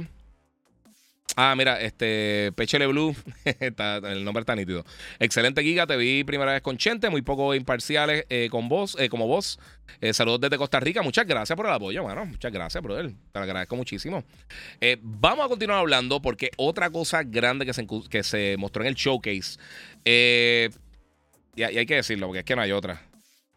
¿qué ustedes creen que, que, yo voy a decir? Dieron 10 minutos de gameplay de Spider-Man 2 y nos mostraron por primera vez eh, cómo se ve eh, Craven the Hunter en un. Básicamente como, como una, una, escena cinemática, pero el gameplay a mí me mató, me encantó. Eh, ¿Por qué no puedo dar estrellas? Yo no sé por qué las estrellas no están funcionando, mano, en Facebook. Se supone que están activas. Yo no sé por qué no están funcionando, mano. Pero si vas para YouTube, puedes donar en el super chat. Te lo agradezco muchísimo, Cristian Cruz. Y en YouTube tiene mejor resolución. Enrique García, salud Giga. No sé por qué en estos tiempos se quejan por los juegos. Antes lo que te mostraban y te llamaba la atención y lo jugaba mucho eh, ahora. Muchos se van a llevar por lo que dicen la otra gente. Mano, 100%. 100%. Eh, este. Sí, murió Tina Turner. Sí, es verdad. Están preguntando por aquí si murió. Arnaldo Rivera, saludos. El juego que me sorprendió, además de Elden Ring, fue Hogwarts Legacy. Eh, nunca había jugado ese tipo de juego. En estos días comencé a hacer la Breath of the Wild y me está gustando. Qué bueno, mano. Eso es bueno encontrar cosas así. Está súper eh, guapo tu estudio. Debería ser muy agradable estar ahí. Saludos, sí, mano. Y, bueno, ahí te enseño los otros tiros. Tengo varias tomas de cámara, pero estamos viendo ahora mismo a Peter Parker con el symbiote suit. Eh, yo, a mí eso me emocionó mucho, porque yo no sabía que salía Venom, pero no pensé que se iban a ir totalmente para atrás hasta los comienzos de Venom. Eh, los, que no, que no conozcan los cómics y de dónde salió Venom original, originalmente, obviamente yo no creo que hacer exactamente lo mismo, pero vemos aquí yo creo que alguna... Eh, los primeros pasos a a lo que va a pasar, a lo que va a estar pasando más adelante en el juego. Incluso al final del trailer, cuando Miles Morales está hablando como que, mira, se está viendo la agresividad de Peter con, con, el symbiote que lo está afectando. Eso está bien nítido, eso está bien brutal. Y Grey Fox dice, Insomnia Games, me atrevo a decir, es el mejor estudio en estado de, de forma de los estudios internos de Sony. Su capacidad de trabajo es, simplemente impresionante y aún falta Wolverine. Yes, tienes toda la razón, yo estoy igual, mano. Eh, y aquí vemos uno de los primeros eh, detalles que hemos visto hace mucho tiempo. Ahora, cuando Miles Morales brinca y abre el, la, las alitas debajo de los brazos de, su traje de Miles Morales y empieza a volar, la velocidad que coge, eso es una cosa que cuando estaban eh, divulgando los primeros detalles del PlayStation 5, ellos hablaron que por la velocidad de los discos duros que tenían anteriormente y la, búsqueda de data eh, en, el almacenaje de la consola, no podían ir más rápido que la data que podían transferir. Y acá vemos que pueden ir a una velocidad mucho más rápida. Tienen varias cosas nuevas de gameplay. Estos juegos de Spider-Man han sido buenísimos, han sido súper entretenidos. yo estoy bien, bien, bien contento, mano. Eh, mira, el simbiótico de, eh, con Venom, otro de los trajes, eh, otro, otro viaje para Spider-Man. Me eso próximamente. Habrá un, un, multiverse de posibilidades. 100%. Giga Humanity se puede jugar regular y en PlayStation VR en Quest 2. Eh, ya bueno, chequeé los reviews. Sí, lo sé. Mano, no he tenido el de jugarlo. Este, que está bien pillado. Pero está disponible también en PlayStation Plus. Si lo tienen en PlayStation Plus Premium y Extra, pueden hacerlo. Que de por sí hay más gente conectada con el Premium que el Extra, que eso me sorprendió muchísimo. Este, pero Miles, Morales, Spider-Man, los dos juntos, se ve súper cool. Insomniac también confirmó que no van a tener. Eh, ¿Cómo te digo? No, no va a tener cooperativo. Va a ser un juego 100% single player. Eh, y, mano, de verdad que se ve bien brutal. Obviamente mejoraron la experiencia de ray tracing, eso es lo que te están mostrando en, este trailer. Eh, mucha gente se está quejando, dice, todo lo que han mostrado hasta ahora, que son dos cantitos, está corriendo a 30 frames por segundo. Bueno, si lo están corriendo con ray tracing, eso va a pasar. Pero yo no me preocuparía simplemente porque Insomnia Games, como mencionó por aquí ahorita, ¿quién fue que lo mencionó? Grey Fox, Grey Fox, son de los mejores desarrolladores que hay en la industria, mano. Eh, muchas gracias a Jack Danay, que donó también 5 en el super chat, papi, te lo agradezco mucho. Eh, este, allí Sumil, si eso es lo que voy. Dice: Yo no sé dónde la gente saca que Spider-Man 2 tiene downgrade, de verdad. Ya hicieron una comparación y se nota la diferencia, eh, los detalles de diferencia del primero. 100%, mano. 100% bien brutal. Eh, Pechele Blue dice: Para los que dicen que no hay que hacer caso a los reviews, tienen razón pero no hay dinero para, para uno probar todos los juegos y menos ahora que cuestan 70 dólares. Yo estoy 100%, yo estoy 100% ahí. Y te digo una cosa, yo, lo que, yo no doy puntuación, eh, eh, Pechele Blue, que por si acaso, que sé que me está siguiendo ahora reciente desde, desde Chente, yo no creo en las puntuaciones porque creo que es estupidísimo.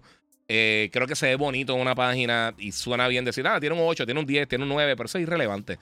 Realmente decirle un número no dice la calidad del juego. Yo trato de darte mi mis impresiones del título, por qué me gustó y obviamente si, si pienso que es algo recomendable o no. para los gustos los colores, por supuesto. Puede que no te guste algo que yo te recomiende, pero yo no cojo comisión de los juegos. A mí no me importa si un juego vende o no. A mí me gusta tener una buena experiencia de juego. Y los que me conocen hace mucho tiempo saben que yo trato de recomendarle cosas a la gente que les gusten. Yo no te voy a recomendar algo por, por, para que tú gastes el dinero. Y, tampoco lo hacían cuando trabajaba en las tiendas.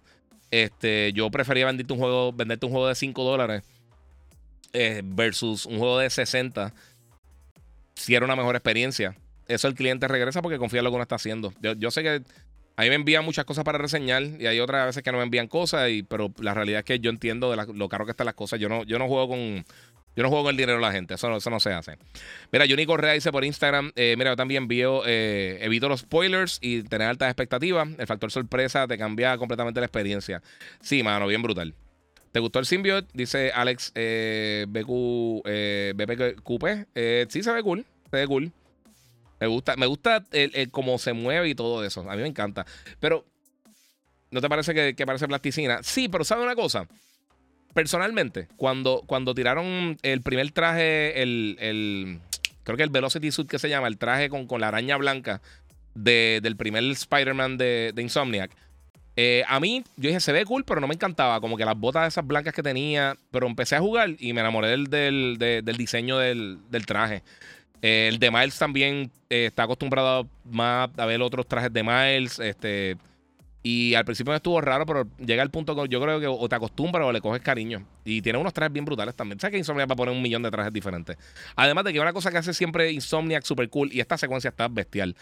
Pero una cosa que hace Insomniac super cool es que ellos crean armas bien creativas, ataques bien creativos en su juego. Lo han hecho con Ratchet Clank, lo han hecho con. Lo hicieron con, con Ah, se me fue por completo Sunset Overdrive. Lo han hecho con un montón de títulos. con los de Spider-Man también lo han hecho. Y los juegos de ellos siempre están bien pulidos, mano. Ellos, ellos son, sinceramente, yo creo que son de los mejores. están en el top 3 de los mejores desarrolladores de la industria. Fácil. Eh, pero sí, está súper cool. Me acuerda a Infamous. Sí, tiene, tiene cositas así. Miguel Maldonado dice: Este año ha sido totalmente de cállate y toma mi dinero. sí, mano. Giga, eh, se, eh, se verá cuando Ah, se verá cuando Spider-Man se quita el simbio de la campaña. Mm, no sé. Foforazo. De los juegos que presentaron, ¿cuáles salen este año? Eh, Spider-Man van a dar la fecha próximamente. Eso no había fijado cuando pasa por entre medio del, tren. Eh, vienen varios, realmente. Hay muchos que no tienen fecha. El Master Collection de Metal Gear sale este año. Alan Wake, eh, Assassin's Creed. Este, es que hay algunos que no le puse fecha porque iban a las millas. Final Freddy's llega este año. Este, muchos de los de VR eh, vienen este año también.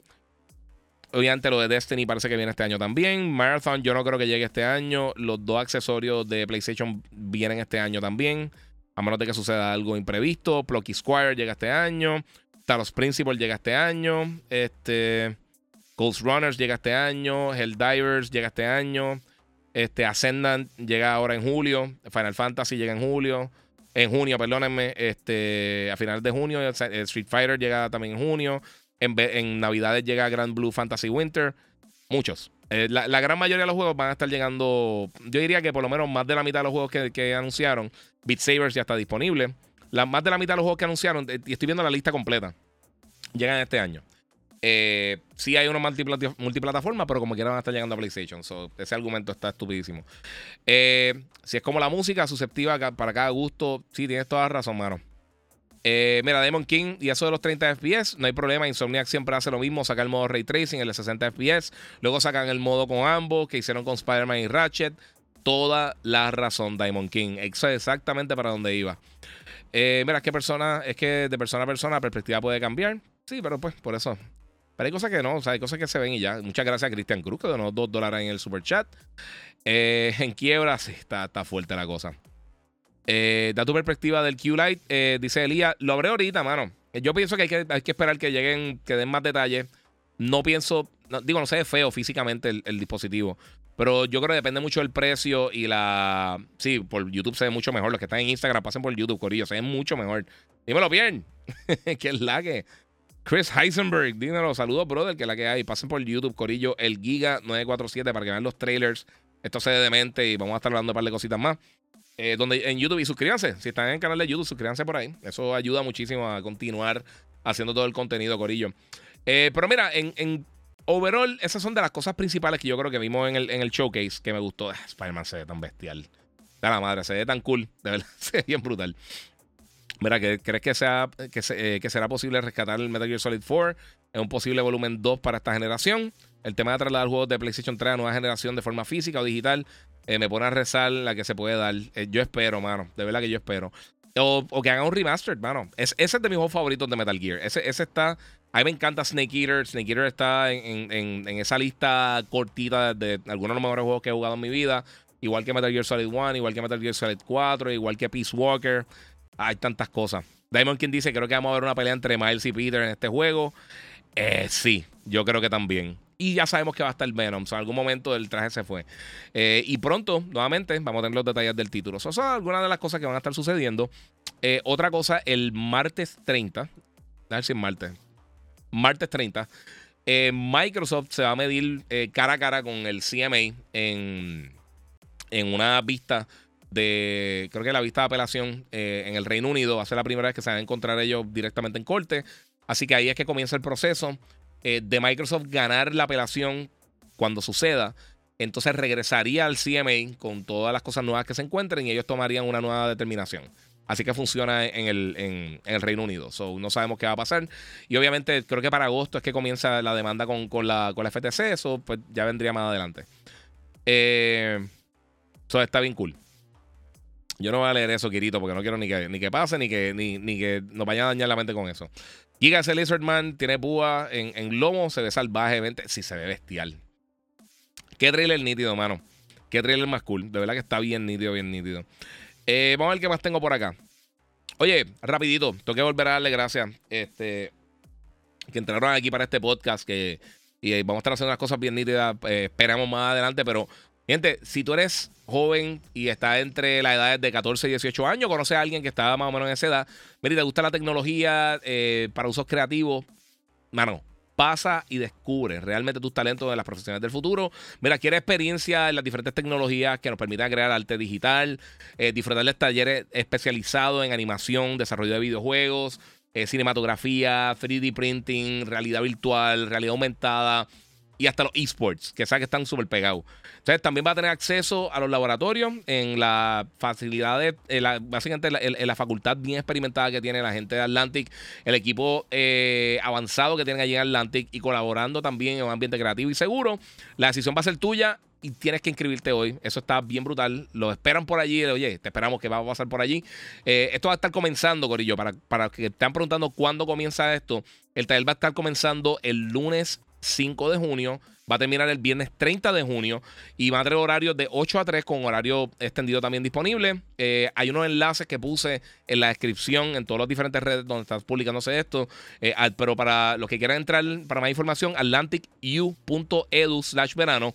Puedes entrar directamente por ahí en Eventbrite. Entonces puedes también buscar los tickets eh, para poder ingresar ahí ese verano. O sea que muchas gracias a, toda, a la gente de Atlantic University para que se curen ahí. Este, Atlantic University College. Eso está bien nítido. Para la gente que quiere ser desarrolladores, quieren, quiere trabajar en Insomnia y estas cosas. Eh, eso, eso es una cosita bien cool. José, dímelo, papi. Ahí, eh, José C. Rivera. Este, saludos desde Jacksonville, papá. Jack Dan, 5 dólares más en super chat, papi. Muchas gracias. Hola, Giga, ¿estás loco por el Metal Gear Solid? Yes, yes I am. Bien brutal. Tiene de Texas Chainsaw Massacre.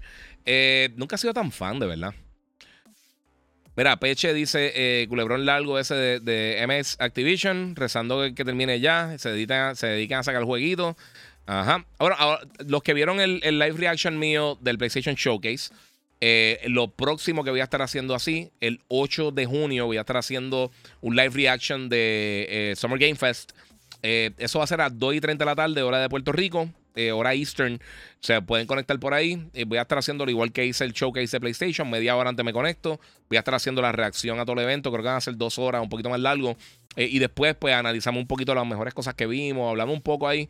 y después obviamente, mientras va saliendo más información, los comunicados de prensa, pues haré un podcast unos días después para toda esa información. Y papi matando, mira, aquí dice eh, Pierre, Nice, Atlantic College, eh, University College, eh, todavía matando. Ya estoy ahí, artista gráfico y músico, panita mío, de, mis panas close, uno de los brothers. Este, pues, mano, otra de las cosas que, que, que, quería mencionarle a ustedes, espérate, vamos a ver por acá. ha jugado el primer Metal Gear Solid de, de PlayStation 1, dice Michael Lambert, seguro. Lo jugué en PlayStation 1. Lo jugué en PC, lo jugué cuando tiraron eh, la, la, colección para el Vita. Eh, ahí me curé bien brutal. Esa colección para el Vita me curé bien brutal. Y tenía el clásico. Eh, porque esa colección no tenía Metal Gear Solid 1, pero de los PlayStation Classics, tú podías comprar el juego digital como 10 dólares o algo así y lo tenía. yo lo tengo en mi vida, en mi PSP. Están por ahí. Muchas gracias Vidal Rodríguez. Mira, la saga Metal Gear está en mi top 3 del gaming, junto con Final Fantasy Uncharted. eso no te lo puedo pelear. El showcase Xbox lo, va lo vas a transmitir, dice este, Jorge Raúl Celada González. Sí, seguro también. Eh, me quedé, mala mía, me quedé ahí. Eso va a estar haciendo con el showcase de, Summer Game Fest. Eh, y luego el 11 de junio voy a estar haciendo también la transmisión. Va que no me recuerdo la hora de Xbox. Creo que es como.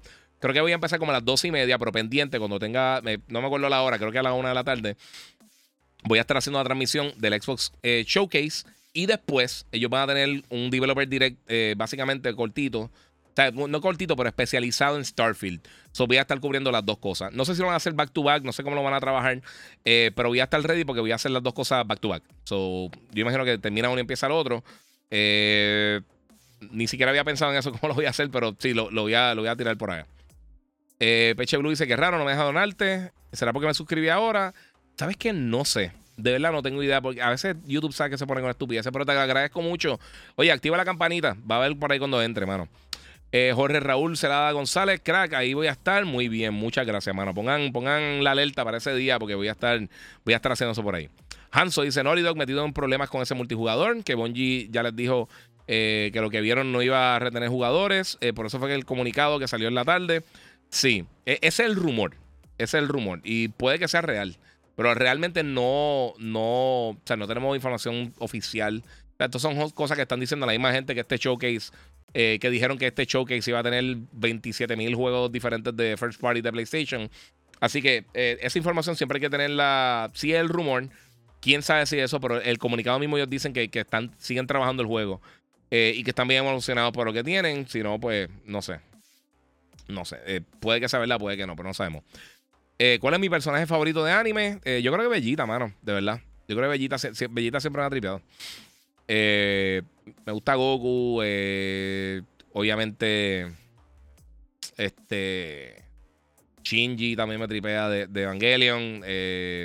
Spike, por supuesto, de Cowboy Vivo, que es una de mis series favoritas. Hay un montón de cosas bien cool, mano. Este, mira, Giga, vi una, una jersey de Jason en Hot Topic, se ve demente. no, la, no la he visto. Eh, Moon, ven, eh, ven para que vean que Giga no tiene contrato con Sony. sí, papi. No, no, no tengo, no tengo contrato con nadie, con ninguna de esas compañías, ni con Sony, ni con Microsoft, ni con nada. ¿Tiene figuras de Batman? Ahora que tengo este tiro, tax, mira por acá, mi gente, tengo acá el, busto de Batman. Eh, tengo otra atrás. en, déjame ver si, la, si se la puedo enseñar. Es que no creo que se vea de aquí. justo aquí, aquí tengo un Thor de el, el, Bro Thor al final de, de Endgame. Como tiene el, eh, Stormbreaker y también tiene Mjolnir. Y acá tengo un Batman, un Tech Batman bestial que me regalaron para el Día de los Padres el año pasado. Y ahí tengo, esos son de Hot Toys, se ven durísimas. Pero este Batman me encanta, este Batman está durísimo ahí. acá arriba y obviamente pues también tenemos el overhead. Ah, oh, fallé. Tengo el overhead shot por acá. Ahí, ahí tenemos. Y pueden, ahí pueden ver un poquito más cerca el, el Batman que lo tenemos acá. y disculpen el reguero que tengo aquí. Se olvidó recoger eso y lo dejé ahí. Aquí tengo el Mega Galactus y tengo un par de cositas por ahí los cascos, un par de cosas. Tengo un par de cositas cool. No me quejo, no me quejo. y eso va directito, eso es una deducción de la planilla, eso es decoración del set. Eh, enamores. Está bien, está bien. Mira, del 2018 están en ellos, seis años más o menos. Eh, puede que sea real. Eh, eh, los, los, videojuegos se tardan un montón de juegos en hacerlo. recuerda, esto es una experiencia totalmente nueva. Y sí están trabajando desde el 2018, pero estaban haciendo otras cosas. So, no necesariamente es que estaban 100% metidos ahí. La realidad es que el que no está allá adentro no sabemos. No sé. Eh, que si he visto el torneo del poder, sí, seguro. Seguro que lo vi. Yes, of course. Mira, ayúdame a conseguir la gorra de Monster. Eh, nunca he podido conseguir una. Bueno, es que eso las dan en los eventos, Heisenberg. Eh, si estás en un evento, ahí te puedo bregar, pero sí, es, complicado. Va a haber la Cross Spider-Verse el día de estreno. Voy a tratar de verlo el día de estreno. Eh, pero si no, definitivamente la primera semana la voy a ver, igual con, con Flash. Porque nos invitaron, nos invitaron para verla, qué bonito. Acá alguien tiró, yo estoy en Atlantic, durísimo. Qué bueno, mano. ¿Viste? Están ahí, este, Chris Heisenberg, no sabía, brother. Eh, nos llamamos No Sense Gaming, no leí eso, mala mía. Dice, Oye, brother, tengo un podcast eh, con mi amigo y me interesa tenerte invitado en nuestro podcast y la entrevista y conversar de todo lo último de las noticias de gaming. Tirar después por DM, a ver cómo, cómo podemos cuadrar. Y, tratamos de hacer algo, papi. Y le metemos por ahí. ok, vamos a continuar. Cuando vaya a Puerto Rico, hay que vernos, papi. Sí, loco, me avisa. Digo, tengo un nene de 4 años, está complicado, pero sí. Bueno, no sé qué te pareció Spider-Man 2 Giga, pero a mí no me sorprendió. Yo esperaba más de Marvel Spider-Man a Miles Morales, hubo diferencia, pero de Miles al 2 no me parece mucha diferencia siendo para PS5. No, papi, hay mucha diferencia. Hay muchísima diferencia. Están corriendo juegos full con mejor ray tracing y un montón de cosas. Eh, a mí me encantó. Yo lo encontré súper bien. Tiene muchos cambios de gameplay. Visualmente sí se ve bien diferente. Eh, también hay que recordarnos. ¿Cuántos juegos? Busca todos los juegos que han existido en la historia de la industria. Desde, desde Space War hasta Pong y búscalo hasta, hasta qué sé yo, hasta cualquier cosa que salga esta semana. ¿Cuántos juegos realmente en la historia se ven mejor que Spider-Man y que Miles Morales? O sea, si tú me dices que hay seis juegos que se ven mejor, están mintiendo. O sea que, y, yo, yo, a veces veo ese argumento de gente, ah, se ve casi igual que el primero. También, pues el primero es de los mejores juegos que se ven en la historia. ¿Sabes? Ok, perfecto. O sea, no es que se ve como Minecraft, se ve súper bien. Este. Y a los 26, papi. Está el garete. Mira, eh, la silla de gaming es buena. Dame review. Este, esta sí está súper cool. Esta es de Monster. está en un DX Racer, pero está, está una. Esta me la dio Monster, yo trabajo con ellos, soy brand ambassador de la compañía. Muchas gracias de por sí a la gente de Monster Energy que siempre está apoyando todo mi contenido, Corillo.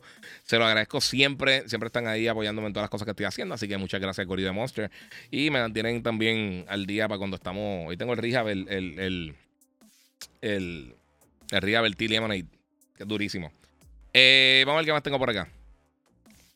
Ratchet se ve mucho mejor. Dice por acá. Y lo hizo Insomniac también. Sí, pero también recuerda el estilo de arte es bien diferente, mano. O son experiencias más simples, ¿no? Eh, Ratchet no es un juego de mundo abierto, pero Ratchet sí. Yo pienso que es de los mejores juegos que ven en la historia. Mira, mira The Stranding, mira Cyberpunk, mira, qué sé yo, este Horizon y la expansión de Horizon que se ve demente. Pero decir que no hay diferencia entre Miles Morales y, el, y lo que enseñaron de Spider-Man, si lo viste en stream es otra historia, pero no. Eh, no sé tú, pero extraño el evento de E3. Eh, piensa, yo quería ir este año, estaba loco por ir que vuelvan o se dedicarán a hacer presentaciones como el Showcase y Nintendo Direct. Eh, mano, es que, pues, mano, es que eh, eh, depende de los organizadores. O sea, depende de cómo lo organicen. Es, simplemente eso.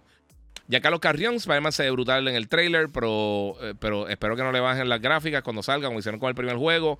Eso es falso, Corillo. Eso es la narrativa de fanboys. No le bajaron las gráficas al juego. Que cambien algunas cosas. Vean, vean realmente los análisis de los juegos. Eso no es así, Corillo. Eso usualmente, siempre que hace, ese, esa, ese viaje, es que la gente está, son fanboys de una u otra compañía y se ponen a tirar.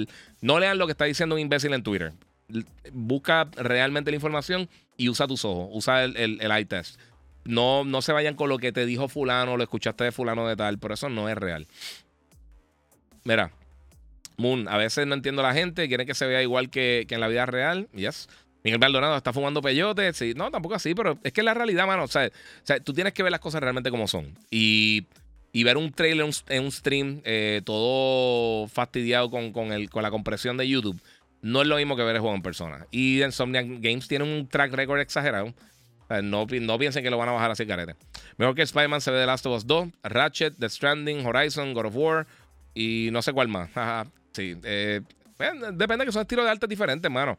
Todo eso se ve exagerado, porque of Us 2, siendo de Play 4, el juego se ve impresionante también. Mire, ese boquete de Gollum, no sé, mano. Yo en un momento, cuando empezaron a enseñar las últimas cosas, yo ni lo pedí. Para, de verdad, si lo pido, iba a ser una pérdida de tiempo. No, no, no me gustaba cómo se veía, mano. No sé. Me llamó la atención el concepto la primera vez que enseñaron algo, pero después no me gusta el estilo de arte. No, no sé. No se veía súper bien. Camilo Puerta dice: Giga, soy nuevo por acá y me está volando la cabeza como cambiar la escena. ¿Tiene algo en los pies? Saludos desde Colombia. sí, tengo algo en los pies. Eh, para esto que estoy haciendo, eh, eh, levanto las manos y puedo cambiar las cosas. no es un truco de magia. tengo el Steam Deck Pedal. Ellos tienen un pedal como, como el Stream Deck. Déjame enseñarte el otro tiro para el de la GoPro para que vean. No va a ver mis pies porque estoy esto. Y este es el reguero. Olvídense del reguero, no vean eso. Pero acá tengo un Steam Deck, un Stream Deck, perdóname, y tengo acá otro. Aquí controlar la, muchos de los tiros. Tengo la Roadcaster Pro 2 Acá tengo la cámara principal mía, la Sony A74 con un, lente 1835, eh, FE 2.8, eh, G Master Lens. Y pues lo tengo conectado directamente a mi computadora, la bestia, la God Reaper, gracias a los muchachos de Banditech que me hicieron esta PC, la God Reaper, que es la que uso para, para stream, para jugar y todas estas cosas. Eh, y con eso en el piso lo programo igual con, la aplicación de, la gente del gato de Stream Deck. Eh, y ahí puedo programar para tener diferentes tiros de cámara. O sea que yo estoy solo aquí, pero puedo hacerte un tiro de cámara. Cambio para acá, cambio para acá, cambio para acá. Hago eso, está bien cool. Tengo ganas de comprar otra para poder hacer, eh, para tener todos los tiros de cámara y otras cositas más. Pero, y los intro y eso. Eh, pero no sé, no sé. Vamos a ver, mira, los open world son diferentes. A uno este, direccional en cuanto a gráfica, 100%. ¿Qué es lo más que te ha sorprendido de algún videojuego? Mm, no sé. Este, yo... Mira, Rubén Colón tiene, yo iba a mencionar eso. Eh, dice, suena estúpido, pero es como decir que eh, Microsoft Flight Simulator 2020 sea igual que FSX. Ajá. Eh, y, Flight Simulator en, en, un show, en E3, es lo más impresionante visualmente que yo he visto. Pero mm, es una cosa totalmente diferente, mano. Infamous Second Son, dice Trey Rhodes. Eh, se veían la madre, deberían sacar otro. A mí me encanta Infamous. Pero Sucker Punch, que son los creadores del juego, ahora mismo están trabajando en Gozo Tsushima. Y Gozo Tsushima, ahora mismo a mí me encanta Infamous, pero si me dicen otro Gozo Tsushima encima de Infamous, yo me voy con Gozo Tsushima por el momento y que tienen otro Infamous después. Y no sabemos, quién sabe. Quién sabe si viene por ahí y tienen algo bien brutal. Giga, ¿qué opinas de los altos eh, costos de los juegos AAA? ¿Crees que los desarrolladores se limitan a hacer juegos nuevos porque no que no sean secuelas. Eh, muchos de ellos sí. Eh, por eso es que. Y, aquí es que va la conversación de fanboy, que todo el mundo. Ah, pero está. Sony te paga y lo que sea. Mira, no. La realidad es que tú. Yo en. Yo cumplo 20 años, como les mencioné, el año que viene cubriendo la industria. O sea, cubriendo en los medios de, de comunicación, periódico, prensa, radio, televisión, todas esas cosas, eh, revistas, de todo un poco. Y desde, si tú te pones a ver específicamente Nintendo, Nintendo desde el 64, cuando salió el GameCube, más o menos para finales del 64 para el GameCube, de ahí en adelante, hasta, hasta recientemente, hasta comienzos del Switch, ellos realmente lo que hicieron fueron como dos o tres franquicias nuevas, eh, así grandes, eh, semi importantes. Hicieron eh, Animal Crossing, hicieron Pikmin. Básicamente fue lo que hicieron y trataron dos o tres cositas y tuvieron sí juegos que eran first party. En GameCube fue donde más agresivos se pusieron tratando de conseguir eh, contenido adicional de exclusividad. Con lo que hicieron con el Capcom 4, que hicieron con, con Beautiful Joe, Resident Evil 0, hicieron Resident Evil 4. Eh, no recuerdo cómo se llama el otro. Habían como dos juegos más, pero e, ese no es el punto. Pero por mucho tiempo ellos no estaban creando contenido nuevo. Microsoft, que ha sido una de mis quejas que yo he tenido de la compañía, desde el 2001 realmente ellos no han creado o sea, ellos, tenían dos o franquicias grandes. Tenían Fable, tenían eh, Gears of War, Halo. Pero muchas de estas franquicias ya las estaban haciendo otros estudios y las compraron. Internamente, la única franquicia grande realmente que ellos han creado eh, con uno de esos estudios, comprándolo lo que sea, es Forza, que ha sido buenísima. Pero fuera de eso, la otra, los otros intentos que ellos han tenido realmente no han podido crear una franquicia. Eh, incluso otras cosas first party también que han tenido, o second party que han tenido este, unos partnerships, por ejemplo, con Rise of Rome, eh, juegos como Record, Fable, pues, mano, fue más o menos, tuvo su éxito. Fue, realmente la gente no se acuerda porque a mí me gustaba mucho Fable. Pero Fable es el juego más sobrevendido de la historia. O sea, cuando Peter Molyneux era el peor sobrevendiendo juegos. O sea, él decía esto va a revolucionar el mundo y era un juego normal, común y corriente, bien nítido, pero no era, no era nada revolucionario como lo pintaban. Y eso yo creo que afectó un poquito la, trayectoria. Pero entonces, en, todos este, estos 20 años, ellos realmente se han mantenido con esa franquicia, no han podido crear una nueva franquicia eh, exitosa, o sea, fuera, fuera de fuerza. Eh, o sea, uno puede decir que Sea of Thieves ha sido exitosa, pero una franquicia es un juego, una franquicia significa más de un título de algo. Eh, y durante ese periodo, pues hemos visto que, o, por, lo menos nuevas propiedades intelectuales, porque sí, Splatoon estuvo cool, y, pero no han tenido el impacto de convertirse en un staple que tú dices, ah, me recuerdo de este juego. Eso, eso no, ha pasado con Xbox. Fuera de la franquicia ya establecidas de Nintendo, Mario, Zelda, Mario Kart, bla, bla, bla, todas estas cosas excelentes. Tampoco han establecido muchas cosas grandes hasta ahora, que pues, tienen Splatoon y tienen. Eh, Splatoon, Animal Crossing y dos o tres cositas más. En las consolas portátiles es otra historia. Nintendo ahí ha tenido mucho, mucha innovación por mucho tiempo. Eh, pero entonces tuve Sony y ahorita me mencionaron Infamous. Lo lógico, otra compañía hubiera seguido siendo Infamous. Soccer Punch, Infamous, Infamous, Infamous. Y hubieran quedado por ahí. Pero dijeron, no, quieren hacer Gozo Tsushima, hagan Gozo Tsushima. Naughty Dog, Crash Bandicoot, un mega éxito, vendieron la propiedad, hicieron Jack and Daxter, todo el mundo que se queden con Jack and Daxter. Jack and Daxter está excelente. ¿Qué hicieron? Se brincaron por Uncharted, ah, todo el mundo no sé, eh, buenísima la franquicia brutal. ¿Qué hicieron de ahí? Pues vamos a hacer entonces The Last of Us y brincaron para otro género dentro de, de, otra temática completamente.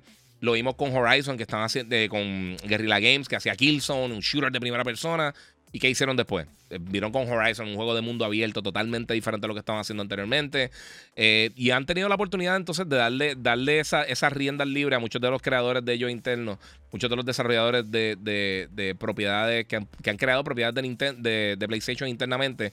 El mismo Days Gone es algo que le dieron la oportunidad de decir, mira, sí, dale, hazlo. Eh, y muchos juegos clásicos de PlayStation son cosas experimentales, los juegos de ICO, o sea, esa, esa esa trilogía de Ico, The Last Guardian y Shadow of the Colossus. Eh, o sea, ellos han tratado de hacer muchas cosas diferentes y le han dado la oportunidad. Yo creo que, que tú tienes que tener alguien que pueda medir el talento, medirle y decir, ¿sabes qué? Si esto vale la pena. Y para que tengan una idea, yo siempre menciono esto, no sé cuántos de ustedes estén nuevos aquí ahora y, los que estén aquí, pues espero que pues, lo vayan a hacer porque es gratis realmente. Eh, hace unos años tiraron de, los mejores documentales, si tú quieres ver cómo se crea un juego y lo difícil que es crear un juego, hay, una, hay una, un documental gratis en YouTube que se llama Racing Kratos, eh, que fue el proceso de traer God of War 2018 y lo difícil que fue. Eh, yo, todos tienen que haber visto el video ese que se fue viral hace unos años, que era Cory Balrock viendo la, recepción del título llorando. Este documental te explica lo difícil que es hacer un juego AAA con una franquicia tan reconocida como God of War que realmente por poco ni siquiera se hace ese juego. Y ya hemos visto el éxito que ha tenido Ragnarok también. Eh, ahora viene la serie y todas esas cosas. Así que es bien difícil tú realmente decir, creaste esta franquicia y la dejaste ir. O sea, eh, internamente se ha creado mucho y, le han dado la libertad. Y, es bien difícil porque es bien arriesgado. Pero tú tienes que tener gente que pueda manejar bien el talento para que tú decir, eso está brutal. Eh, eso es un talento excelente, dice Heisenberg, sí. Entonces tú ves por el otro lado, por ejemplo, ahora invito todos estos rumores que están pasando con, con, títulos cancelados y lo que pasó con Halo, que, que algo que se va por ahí.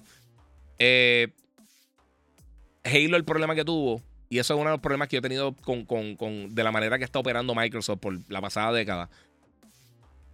Tú tenías que saber que el juego no estaba en las condiciones para ser lanzado.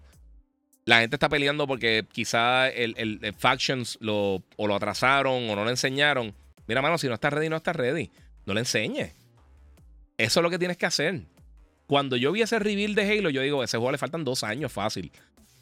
¿Y qué hicieron? Lo tiraron un año después y se notaba que le faltaba un año. Y todavía no, ha llegado al nivel que, han podido llegar. Eh, mira, acá Chris Eisenberg dice: este, Santa Mónica han hecho un trabajo excelente con God of War, eh, que es la serie mía favorita y mi personaje favorito de todos los tiempos. Eh, del gaming, que es Kratos. Sí, papi, es eso.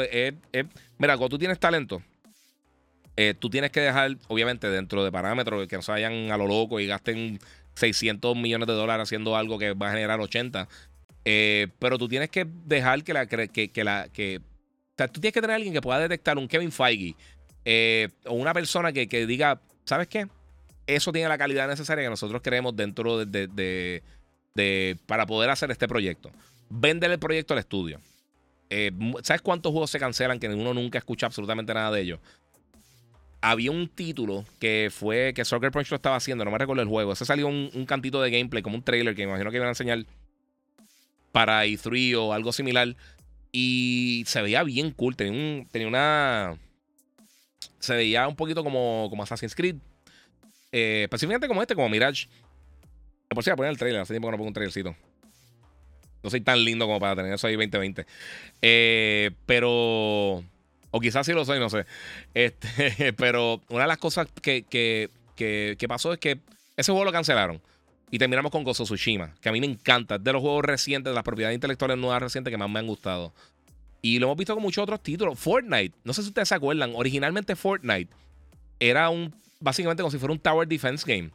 Eh, tú construías básicamente una basecita, eh, había un trailer bien raro, era como si fuera unos zombies tipo Plan vs. Zombies que te estaban atacando y tú tenías que defenderte. Era, era, era una cosa totalmente diferente a lo que eventualmente terminamos viendo. ¿Y qué pasó? Explotó y se convirtió en uno de los fenómenos más grandes que hemos visto en el gaming. Así que es parte de. Eh, PRHC Tito dice: Tenemos la misma cámara, pero no money para un G-Master. Hacho, no, papi. Yo, yo, no, yo no quería hacer la inversión, pero hablé con. Eh, estuve haciendo tanto research, hablé con un par de amigos míos que son fotógrafos, cineastas y de todo un poco. Y, terminé ahí y dije: caray, no hay break. Eh, Duarte, buenas noches, Giga. Saludos desde Nicaragua. Giga, ¿crees que eh, si la IP de Activision eh, llegasen al poder de Microsoft, al final bajen bajarán de calidad? Yo espero que no. La realidad es que es una probabilidad. Así. ¿Trabajáis remoto para el despelote o al estudio? Dice Vidal Rodríguez. mira, durante la pandemia, hacía el show desde aquí.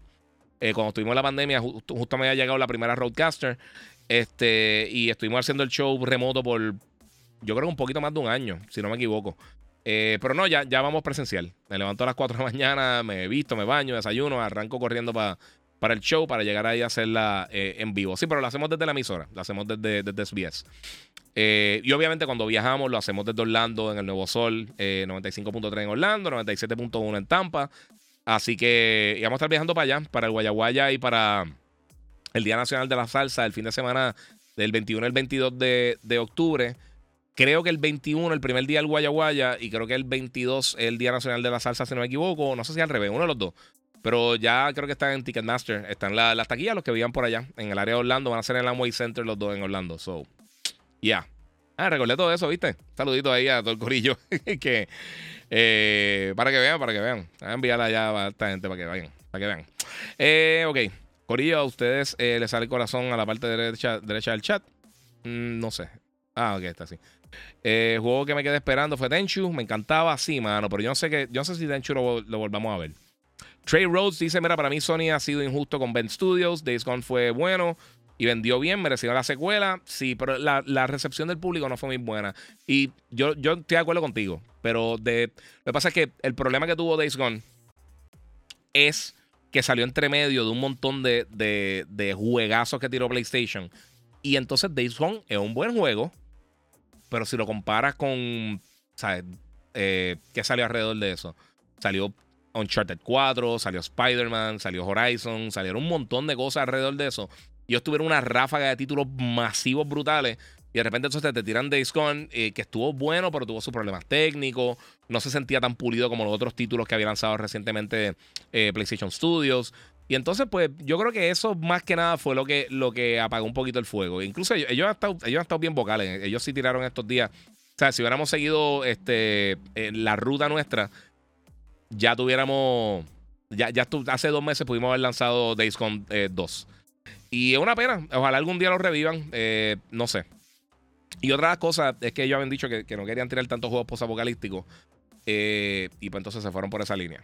Eh, son decisiones internas, eso pasa muchísimo. Si uno supiera realmente toda la cantidad de juegos que cancelan, toda la cantidad de juegos que yo he visto, yo que, que, que no tengo tanto acceso como muchas otras personas, que he visto eh, juegos tras bastidores en, en, en, E3, en otros eventos que nunca salen al mercado, eh, es lamentable. Hay muchos juegos que tú dices, ah, se veía brutal. Recuerda ese StarCraft Ghost. Había un juego hace años que se llamaba Adversary, que yo lo vi en. Creo que fue como el 2004, 2005, uno de los primeros E3 que yo fui. A mí me encantó ese juego. Eh, lo está haciendo la misma gente que hizo Kill Switch. No me recuerdo cuál era el estudio. Y creo que fue en el booth de Microsoft que lo probé. Y me encantó. Me encantó, me gustó bien brutal. Eh, y Kill Switch estaba bien nítido. Ese jueguito estaba cool. Era de los primeros cover shooters que yo me recuerdo. Ay, ay mía. ah, sí. me están preguntando por ahí lo de. Eh, si la voz de David Hayter regresa. ¿Cuántas de las nuevas IP que se presentaron en el showcase que sabe? No tengo el número exacto, pero son varias. Son varias. De nuevas IPs como tal, está Fair Games de, de Haven Studios, que son los creadores de. Eso es de Jay Raymond, que es una de las personas que trabajó con eh, Assassin's Creed. Eh, el juego nuevo Ascendant Studios, el de Immortals of Avion. Ya lo conocíamos, pero viene por ahí. Phantom Blade, eh, que es una propiedad nueva, aunque ellos habían tirado unos juegos móviles. Eh, Neva, eh, Cat Quest Pirates of Caribbean, creo que también es nuevo. El Foam Stars, que es el, clon de Splatoon de, de Square Enix. Plucky Squire, creo que también es nuevo. ¿Qué más? Hmm. No me recuerdo si Revenant Hill también. Hay, hay, varios, de verdad. o sea, hay varios que son nuevos IPs.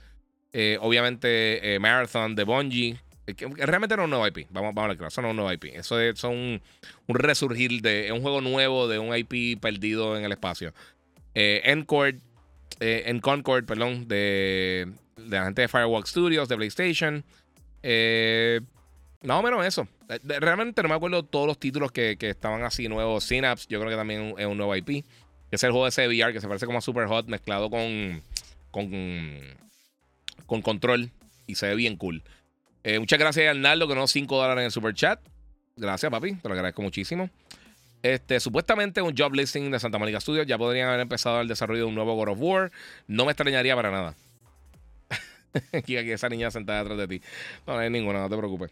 No te. No sé, no sé de qué está hablando. Santa Mónica debe probarse. Eh, solo han desarrollado God of War. Eh, ahí sabemos que tienen el talento para hacer otra IP. No, Santa Mónica trajo un montón de títulos. Ellos trabajaron desde Kinética, ellos trabajaron en un momento en Twisted Metal, ellos han hecho un montón de cosas.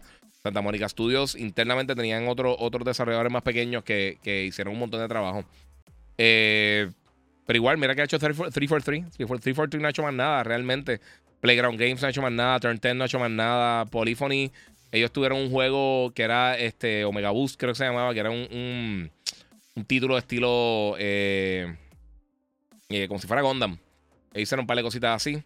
Este, pero sí, Santa Mónica ha hecho un montón de títulos. Ellos han trabajado con un montón de juegos anteriormente. Lo que pasa es que recientemente, lo más que, eh, obviamente, lo principal que han tirado de God of War. Pero antes de eso, el estudio sí había tirado otras propiedades intelectuales. Es más, vamos a tirarte por acá.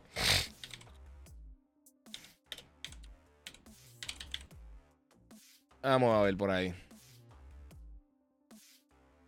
Mira, entre los juegos que han tirado ellos, tiraron Kinetica, que fue el primero que tiraron eh, ya como un estudio como tal, pero eh, ellos como desarrolladores eh, externos crearon Twisted Metal Black, muchos juegos de Twisted Metal, World of the Monster, Downhill Domination, The Con, Neopets, Blast Factor, Flow, Calling All Cards, Warhawk, Pixel Young Racers, Everyday Shooter, este, trabaja un montón de cosas. con, trabajando con, desarrolladores externos, que Inco, que era parte de, de, Santa Mónica Studios, que ellos hicieron un montón de los juegos de, de Twisted Metal, pero sí, eh, trabajaron con Fat Princess, este, con Ready at Dawn, los juegos de, de Gozo Sparta. Ellos han trabajado un montón de títulos. Literalmente tienen como 40, 50 títulos aquí que han trabajado. Claro, pero entonces desde que son full 100% eh, una compañía aparte, pues han trabajado con Kinetica y God of War.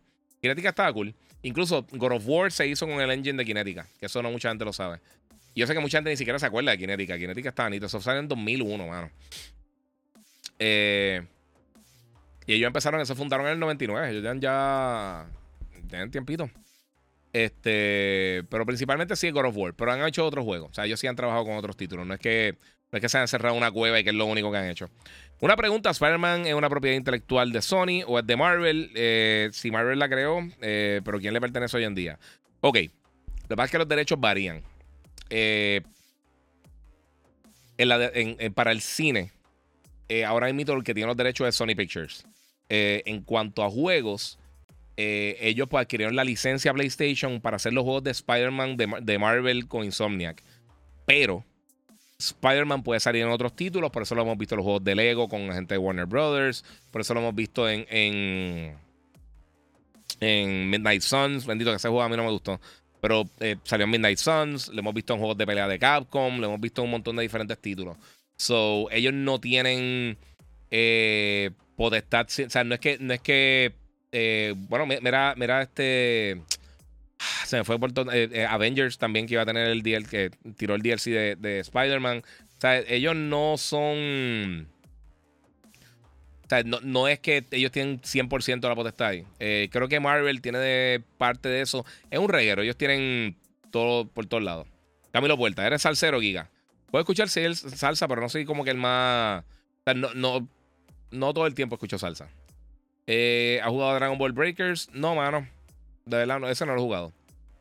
Eh, Glenn Díaz de Jesús, Giga, muchas gracias, mi amor. Eh, José Andino, Giga, ya estoy al día con todo lo de los single player games. Eh, pasé ya de Survivor, pero estoy con Zelda Tears of the Kingdom. Pero quiero empezar Horizon Forbidden West. ¿Me recomienda Horizon Forbidden West o Zelda? Mano, ¿sabes una cosa? Son bien parecidos y bien diferentes. Horizon es un poquito más story-based y es más un juego es que es bien diferente, mano. Son dos juegos. Son, o sea, tú puedes encontrar muchas similitudes, pero son dos juegos totalmente diferentes. A mí me gusta mucho más el combate de Horizon. Obviamente, visualmente está décadas por encima de lo que puede hacer eh, eh, Tears of the Kingdom. Aunque Tears of the Kingdom tiene un, art style bien cool. A mí me gusta mucho el art style. Eh, pero en control, combate y como que en algunos aspectos tiene más variedad. En verdad, nuevo, nuevo, nuevo sol. Tiene mucha, razón. pero está súper cool, mano. No sé. Eh, Denis Duarte dice: ¿Cuál es de esos IP? ¿Crees que sean juegos como servicio? Dos tres. Eh, de lo que estaba hablando ahorita, por lo menos el, jueguito de, de Concord, en Concord, ese juego yo creo que va a ser. Eh, o Concord, es que escribí como que carete para escribir rápido. Ese es un Games as a Service. Marathon posiblemente también. Este. Divers y Fair Games también. O sea, ellos hablaron mucho de este tipo de juegos, por eso no mismo yo creo que tanto eh, single player games. Eso yo creo que lo vamos a estar viendo más adelante. Yo creo que salieron de esto adelante. Pero vamos a ver, no sé qué pasa. Diamond King, maybe me va a matar, pero nunca he jugado Metal Gear. Ya que cuando salieron era muy niño, pero quiero probar esos. Eh, y con el juego que me enamoré de los videojuegos fue Assassin's Creed 2. Ese fue el primero que me atrapó. Assassin's Creed 2 yo lo amo, mano. A mí el primero nunca me gustó mucho, sinceramente. Eh, pero el 2 está bestial. El de Wolverine aún no ha mencionado nada. No, recuérdate, ellos tienen Spider-Man. Ellos van a esperar. O sea, quizás enseñan algo en los Game Awards por, ejemplo, para finales de año, en diciembre. Eh, que posiblemente ya para eso tengamos. Definitivamente Spider-Man va a salir antes de diciembre. Yo diría que entre septiembre y noviembre el juego está por ahí. Eh, yo siempre han salido rumores que, rumores que en septiembre. Aparentemente próximamente nos van a estar dando detalles de cuándo es que va a estar llegando el juego. So, eso lo veremos por ahí. mira, di las vías que haga un concierto acá también. Sí, sí, hacen cosas aquí también. Este. Mira, ¿cómo ve el Game of the Year este año? ¿Cómo va? Hacho que hay muchas cosas, mano. Final Fantasy se ve demente. No sabemos realmente mucho de Starfield. Puede que sea, puede que sea un candidato, puede que no. Eh, queda muchas cosas por verse. O sea, todavía no sabemos si Final Fantasy VII Rebirth va a llegar este año. Pero hemos tenido un año bien bueno, mano. Ya de Survivor, Hogwarts, Zelda, este, la expansión de Horizon. Hemos tenido un montón de jueguitos bien nítidos, mano. Eh, The Island 2 está bien nítido. No como para Game of the Year, pero está bien bueno. Eh, tenemos muchas cosas, hay que ver. Qué raro, no han hablado de, Tenkaichi, de Dragon Ball. Eso, eso viene por ahí. Recuérdate, ahora vienen los Game Awards, ahora viene la presentación de Xbox, ahora viene la presentación de Ubisoft también, el Ubisoft Forward. Eh, todavía queda Gamescom, Paris Game Week, queda Tokyo Game Show, quedan los Game Awards, queda un montón de Summer Game Fest, eh, hay un montón de cosas que vienen por ahí, el PC Gaming Show. Eh, Meta va a tener su propio evento. En algún momento del año, PlayStation, Nintendo y, Sony van a estar tirando algún tipo de, de State of Plays, Nintendo Direct, Developer Direct. Vamos a estar viendo un montón de cosas. Todavía el año le falta todo, mi gente. Ahora en junio vamos a saber mucho de lo que va a estar pasando. Pero en lo que queda de ahí hasta, hasta noviembre, todavía falta un paquetón de cosas. Más lo de diciembre. ¿Wolverine saldrá este año para PS5? No, definitivamente no sale este año. Eso yo apostaría que este año no lo vamos a ver. Ah, Gaming Troy dice, Gigas, el jacket de Star Wars que tenía en el Samsung estaba demente. Sí, papi, está bien duro. Yo lo, lo había comprado hace tiempito. Es de esta misma gente. Es de esto, de esto mismo, que tiene los diseñitos por dentro y todo. esta gente está durísima. Eh, son caros, pero digo, no son súper mega caros, pero son caritos, pero son buena calidad. Yo tengo un montón de esto. Tengo un par de Star Wars, tengo dos de Spider-Man. No, tengo uno de Spider-Man, uno de Batman. Tengo. qué sé yo, como cuatro de, de Star Wars, creo. Yo no sé, yo compro un montón de estupideces con ellos, pero están nítidos. Me gusta y para esto es bien fácil. Me tiro una t-shirt y me tiro el jack encima y, puedo estar, mira, en pantalones cortos. eh, mira, parecer ya Microsoft presentó la apelación hoy, eh, por lo que se rumora que parece que al final logre adquisición. Eh, no, Hanso, mira, cómo funciona la cosa Así cómo funciona, eso es lo que está hablando ahorita. El 30 de, ahora de, mayo, el próximo martes, ellos se van a encontrar en corte y van a, van a ir por el proceso de apelación. Van a comenzar las vistas y esa es la primera que se van a encontrar. Eso puede ser que se tarde un poco. Si Microsoft gana la apelación, ellos no tienen la compra. Como funciona el CMA, al, si es que ganaran la apelación, regresaría entonces a la CMA. Entonces ellos hacen la, investigación que hicieron anteriormente, lo vuelven a hacer. Y ahí toman una determinación final la CMA. No vuelven a apelación, no tienen un segundo proceso de apelación. Y hasta el momento ninguna de estas apelaciones ha sido exitosa. Hasta el momento. So, eh, no es tan fácil. Y todavía queda la FTC, que eso sería ahora para finales de agosto. Digo, para el 20 y pico de agosto, si no me equivoco, van a tener la, la, las vistas con la FTC. O sea que todavía queda todas esas cosas, pero no. A Rubén Colón te llegó la laptop duro, papi. Qué bueno. Porque el primer Assassin's Creed fue eh, relanzado, no fue, nunca fue relanzado como los otros. Porque nunca tuvo. Eh, o sea, el juego estuvo bien cool cuando salió, pero es que los otros son tan ridículamente eh, superiores a, al primer Assassin's Creed que el personaje tampoco yo creo que era tan, tan agradable. Este. Altair no era, no era. No era un personaje tan cool como, como Ezio. Ezio. Ezio es de mis personajes favoritos del gaming reciente. A mí me encanta ese personaje. La próxima que quiero jugar es Jedi Survivor. Dice por aquí, sí, mano, tengo que meterle. Bueno, a mí me lo prometieron enviarme, pero no me lo, enviaron y por, por, falta de tiempo, pues no. Empieza a comprar Diablo 4 y Street Fighter 6. Yes, los dos. Es verdad que los dos salen la semana que viene, sea la madre. Se supone que me envíen esos juegos, se supone. Pero se supone. Hanso, eh, eh, pues que la compre ya. Esto, es un culebrón. No sé, eso, olvídate. Y mala mía, no tirarte por Instagram. No, tranquilo, papi. Relax. Mira, yo andaba motivado por el remaster de Bloodborne y la expansión de Elden Ring. Sí. Eso lo veremos en algún momento. Y yo me tiro mi predicción de Spider-Man 2 eh, viendo lo que mostraron. Pienso que lo van, lo van a pasar a 2024. Eh, apúntalo ahí. No, mano, ese juego, ese juego está este año. Si tú piensas que Spider-Man 2 está en problema, está, no conoces lo que está haciendo Insomnia. Ese juego viene este año. Yo creo que sale entre septiembre y octubre. Y en estos días van a estar hablando del lanzamiento del título. So, yo no creo que ese juego se, vaya a atrasar. Mira, ahí me huele que Spider-Man 2 va a ser el candidato de Game of the Year. Sí, candidato definitivamente. De DC supuestamente andan trabajando para uno de Superman. Eso llevan con ese rumor hace un millón de años, mano. Eh, oye, Giga, ¿qué tú opinas de las palabras de Jim Ryan que iban a ser más agresivos con las adquisiciones? ¿Vendrán con algún bombazo? Puede ser. Pero estas cosas, recuérdate, la realidad. Piensa en todas las cosas que hemos visto hasta ahora, las adquisiciones grandes no hay ni siquiera rumores, porque estas conversaciones de una adquisición son cosas bien privilegiadas que se abran tras bastidores con las personas más altas de las compañías. O sea, tú no vas a ver un conserje, tú no vas a ver una persona que trabaja eh, un trabajo 9 a 5 regular que de repente va a decir, mira, tengo esta información, que vamos a comprar una compañía. Eso lo saben los CEOs, lo saben los CFOs, eso lo saben los top, top, top de las compañías cuando se anuncia que sale. Porque recuérdate, hay muchas cosas que pueden eh, afectar la transacción. Hay muchas cosas que podrían tornarse ilegales eh, por cosas de eh, insider trading, de lo que tiene que ver con, con, la bolsa de valores. O sea, son un montón de cosas. Eso se tiene que mantener privilegiado. O se anuncia, es el intento a compra y eso, pues, ambas compañías básicamente aprueban eso y pues de ahí entonces parte. pero no sé. Oye, Giga, enseña, enseña algo de Marvel. Eh, mira, aquí tengo a, Mr. Thanos, aquí tengo a, Peter Parker Spider-Man, tengo ahí el casco de Wolverine, tengo un montón de cosas, tengo un par de cosas de, de, Marvel y eso. O si es que quieres ver un trailer, pues puedo ponerte otra vez el trailer de Spider-Man 2 por ahí. Mira, estoy loco que salga Assassin's Creed basado en Japón. Ah, ese se ve bestial. Y el primer Assassin's era bien repetitivo. Sí, ahí como que no cogieron el cuento, mano. Eh, Denis Duarte dice: adquisición de Square Enix es la que he escuchado en rumores por mucho tiempo. Yo también. Yo creo que yo no sé, no sé. No sé si eso es lo que se daría, pero pues, quién sabe. Eh, si te pones a ver el track record de PlayStation, están comprando desarrolladores y no están comprando publicadoras. Nunca han comprado una publicadora como tal. Siempre compran desarrolladores que ya han trabajado con ellos usualmente o compañías que se están, que se están eh, creando poco a poco y ven que tienen talento y ellos mismos tratan de, fomentar ese talento internamente. Eh, ¿Con cuál están más hype? Con Mortal Kombat 1, Tekken 8, Street Fighter 6.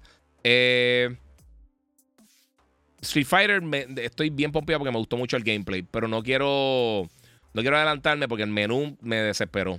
ahora en el beta no me gustó para nada el menú del juego. En el caso de Tekken, yo soy eh, esa es mi, franquicia favorita de juegos de pelea.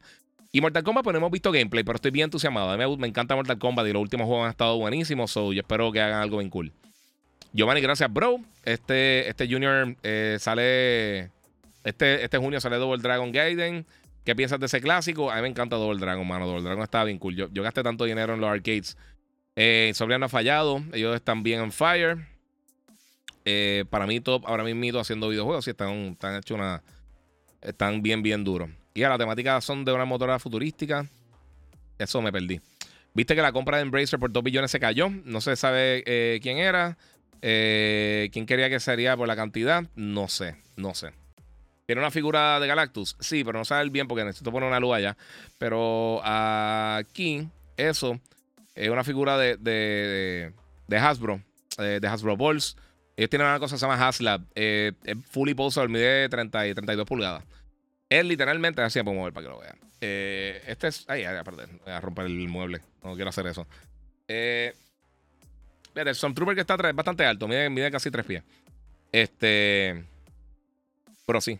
Eh, está bien brutal. El Galactus está durísimo. Me encanta Galactus. Ah, y acá arriba tengo, tengo un par de Funkos. Tengo el, el 12 inch y tengo el Funko normal chiquito de Galactus. ¿Qué te parecen las nuevas mecánicas que implementaron en Street Fighter 6? No me gusta el, eh, el, control nuevo, este moderno, no me gusta, pero eso no es para mí. O sea, yo prefiero, tú puedes cambiarlo. Eh, pero el menú principal, mano, el menú principal está malísimo. El, o sea, no el menú, pero donde tú te mueves como tal en, en... No sé, no sé. Mira, los que tengan problemas donando pueden hacerlo desde la versión web de YouTube en modo desk. Ah, cool. Mira, muchas gracias. Hay que donó 5 dólares en el super chat de paso, demostrándolo. Muchas gracias, papi. Eh, Giga, no me venda Spider-Man 2. Eh, se ve, mucho mejor que Miles Morales porque no lo parece. Pues, papi, eh, mira, hay varias ópticas, puede pasar por ahí, pero sí, sí se ve mucho mejor. Eh, para mí se ve mucho mejor. Y todo el planeta Tierra está diciendo lo mismo, excepto tú. So, si para ti no se ve mejor, qué bueno. Eh, qué lástima, mejor dicho. Pero sí, para mí se ve mucho mejor. Desde por la mañana escuchando, desde la, desde la Mega, ¿no? la 94. la 94, pero sí, gracias, papi. ¿Qué opinas de este juego de, de Last of Us Factions? ¿Llegará este año 2023? Pues no sé, eh, no sé. Ahora mismo parece que quieren más tiempo para desarrollar, no sé. Y si Xbox no saca juegos buenos, pienso que Sony no van a sacar todo lo bueno de cantazo. Y eso no es bueno. Es que hay que ver que está. Sí, porque, oye, tú no. Tienes que planificar las cosas también. Tú, tienes que, poder posicionar las cosas de un orden eh, que funcione así. Y yo no estoy. Oye, saca por el techo, Hanso. Yo no estoy vendiendo tampoco Spider-Man, loco. Eh, te estoy diciendo. Si no ves los visuales como son, pues eh, allá, allá tú. Pero compáralos bien. Y nuevamente está bestial. Giga, saludos. ¿Qué crees que va a pasar en el Summer Game Fest y PlayStation? Mira, Summer Game Fest. Ok, esto es lo que va a pasar. Hay un problema de percepción que puede que la gente tenga después de lo o antes del PlayStation Showcase. Eh, que nuevamente, no pienso que ha sido lo mejor que ha, hecho PlayStation. Pienso que enseñaron muchos jueguitos cool, muchos de esos multiplataformas. Si hubiera sido un showcase, no de una de, la, de, la, de los manufactureros de consolas, estuviera decente, estuviera cool. Y tuvo dos o tres momentitos nítidos, como mencioné, Assassin, Spider-Man, este, obviamente, eh, ya se fue por completo, este, Phantom, eh, Phantom Blade se ve bien brutal, Metal Gear, esas cosas. Pero el show no estuvo, no estuvo súper mega bueno. No estuvo fatal, pero tampoco estuvo súper bueno. Estuvo pues, de, mediocre. ahí del montón. Este. ok. Hanso, tú no sabes de desarrollo, papi. No, eh, ok, eh, eh, quiero que entiendan una cosa. Quiero que entiendan algo bien claro. Lo que tú crees que son visuales o lo que tú crees que se puede hacer en una pasada generación, quizá no se puede hacer por cosas tras bastidores. Lo de, por ejemplo, lo de moverse, esa escena de volar de Spider-Man, de, o Miles, que está volando, y también lo hace Spider-Man en un momento del, del, trailer. Eso, por la velocidad del SSD, no se puede hacer en, la, en, la, en las consolas anteriores estamos viendo muchos juegos que están saliendo ahora, que son multiplataformas, que están saliendo Next Gen, que están corriendo fatal en, las tarjetas de video bestiales de Nvidia, de AMD, que no están corriendo bien, no están dando pie con bola porque es tecnología nueva. Pero tú pensar que no se ve bien porque no se o no se ve mejor o que no ha mejorado nada por lo que tú percibes que viste en un video en YouTube, eso no es la realidad. Ahí tienen mil mejoras. Todavía está corriendo. El agua no tenía ray tracing anteriormente en el otro juego. Aquí toda el agua tiene ray tracing y mejoraron el ray tracing overall. Son un montón de detalles que sí han mejorado muchísimo. Muchísimo, pero bastante. Que no se pueden hacer la pasada generación. Incluyendo el ray tracing. So, yeah, sí, se puede, no se puede hacer en Play 4, básicamente. Y, nuevamente, vimos un cantito de gameplay de 10 minutos. No hemos jugado el título, no hemos visto más no aseguro que van a hacer algún tipo de stereo play, pero dicen ese de esto no.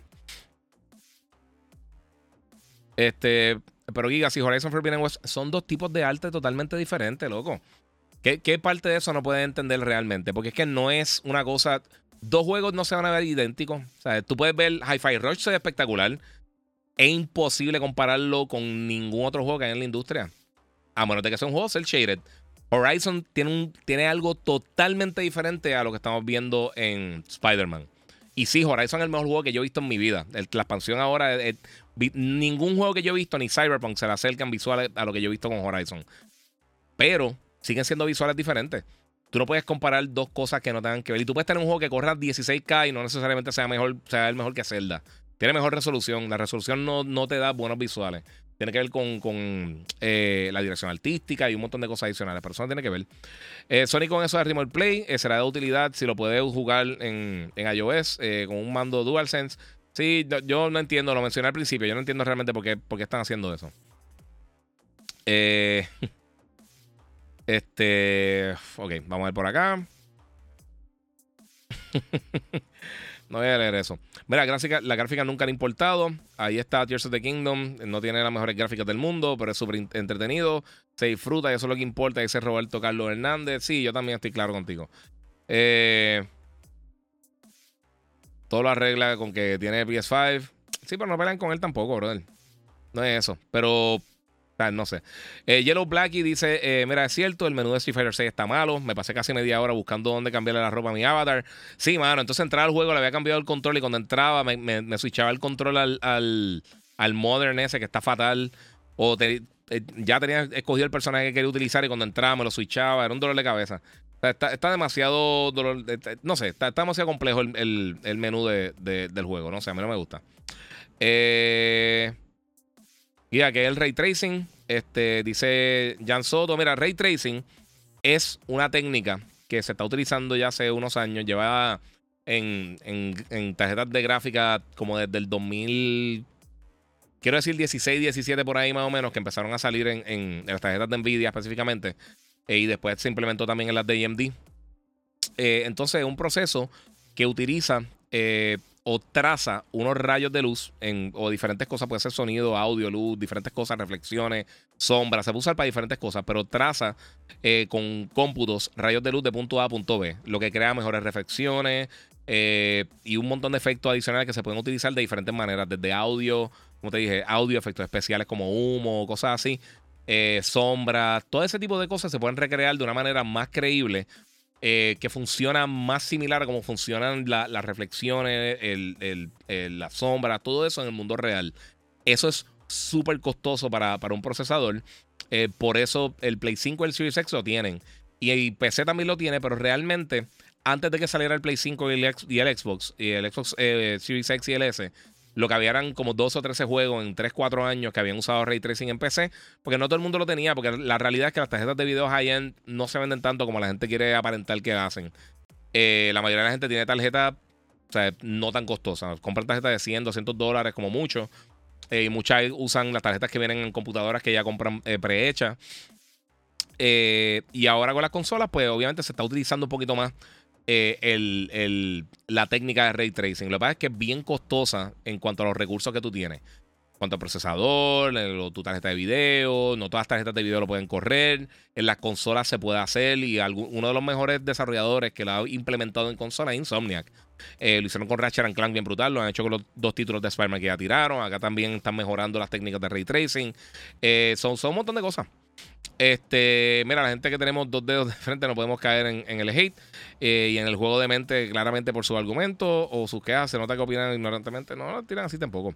Así mismo dijeron con Gozo Tsushima y salió increíble. Dijo acá, eh, sí, exactamente. Admito que Phantom Blade se, se, ve fuera de este mundo, pero sí, sí de verdad es raro. Sí se ve cool. Dímelo, auditores. Aquí, este. sí, el gameplay se ve raro, pero se ve interesante. Se ve interesante. No sé.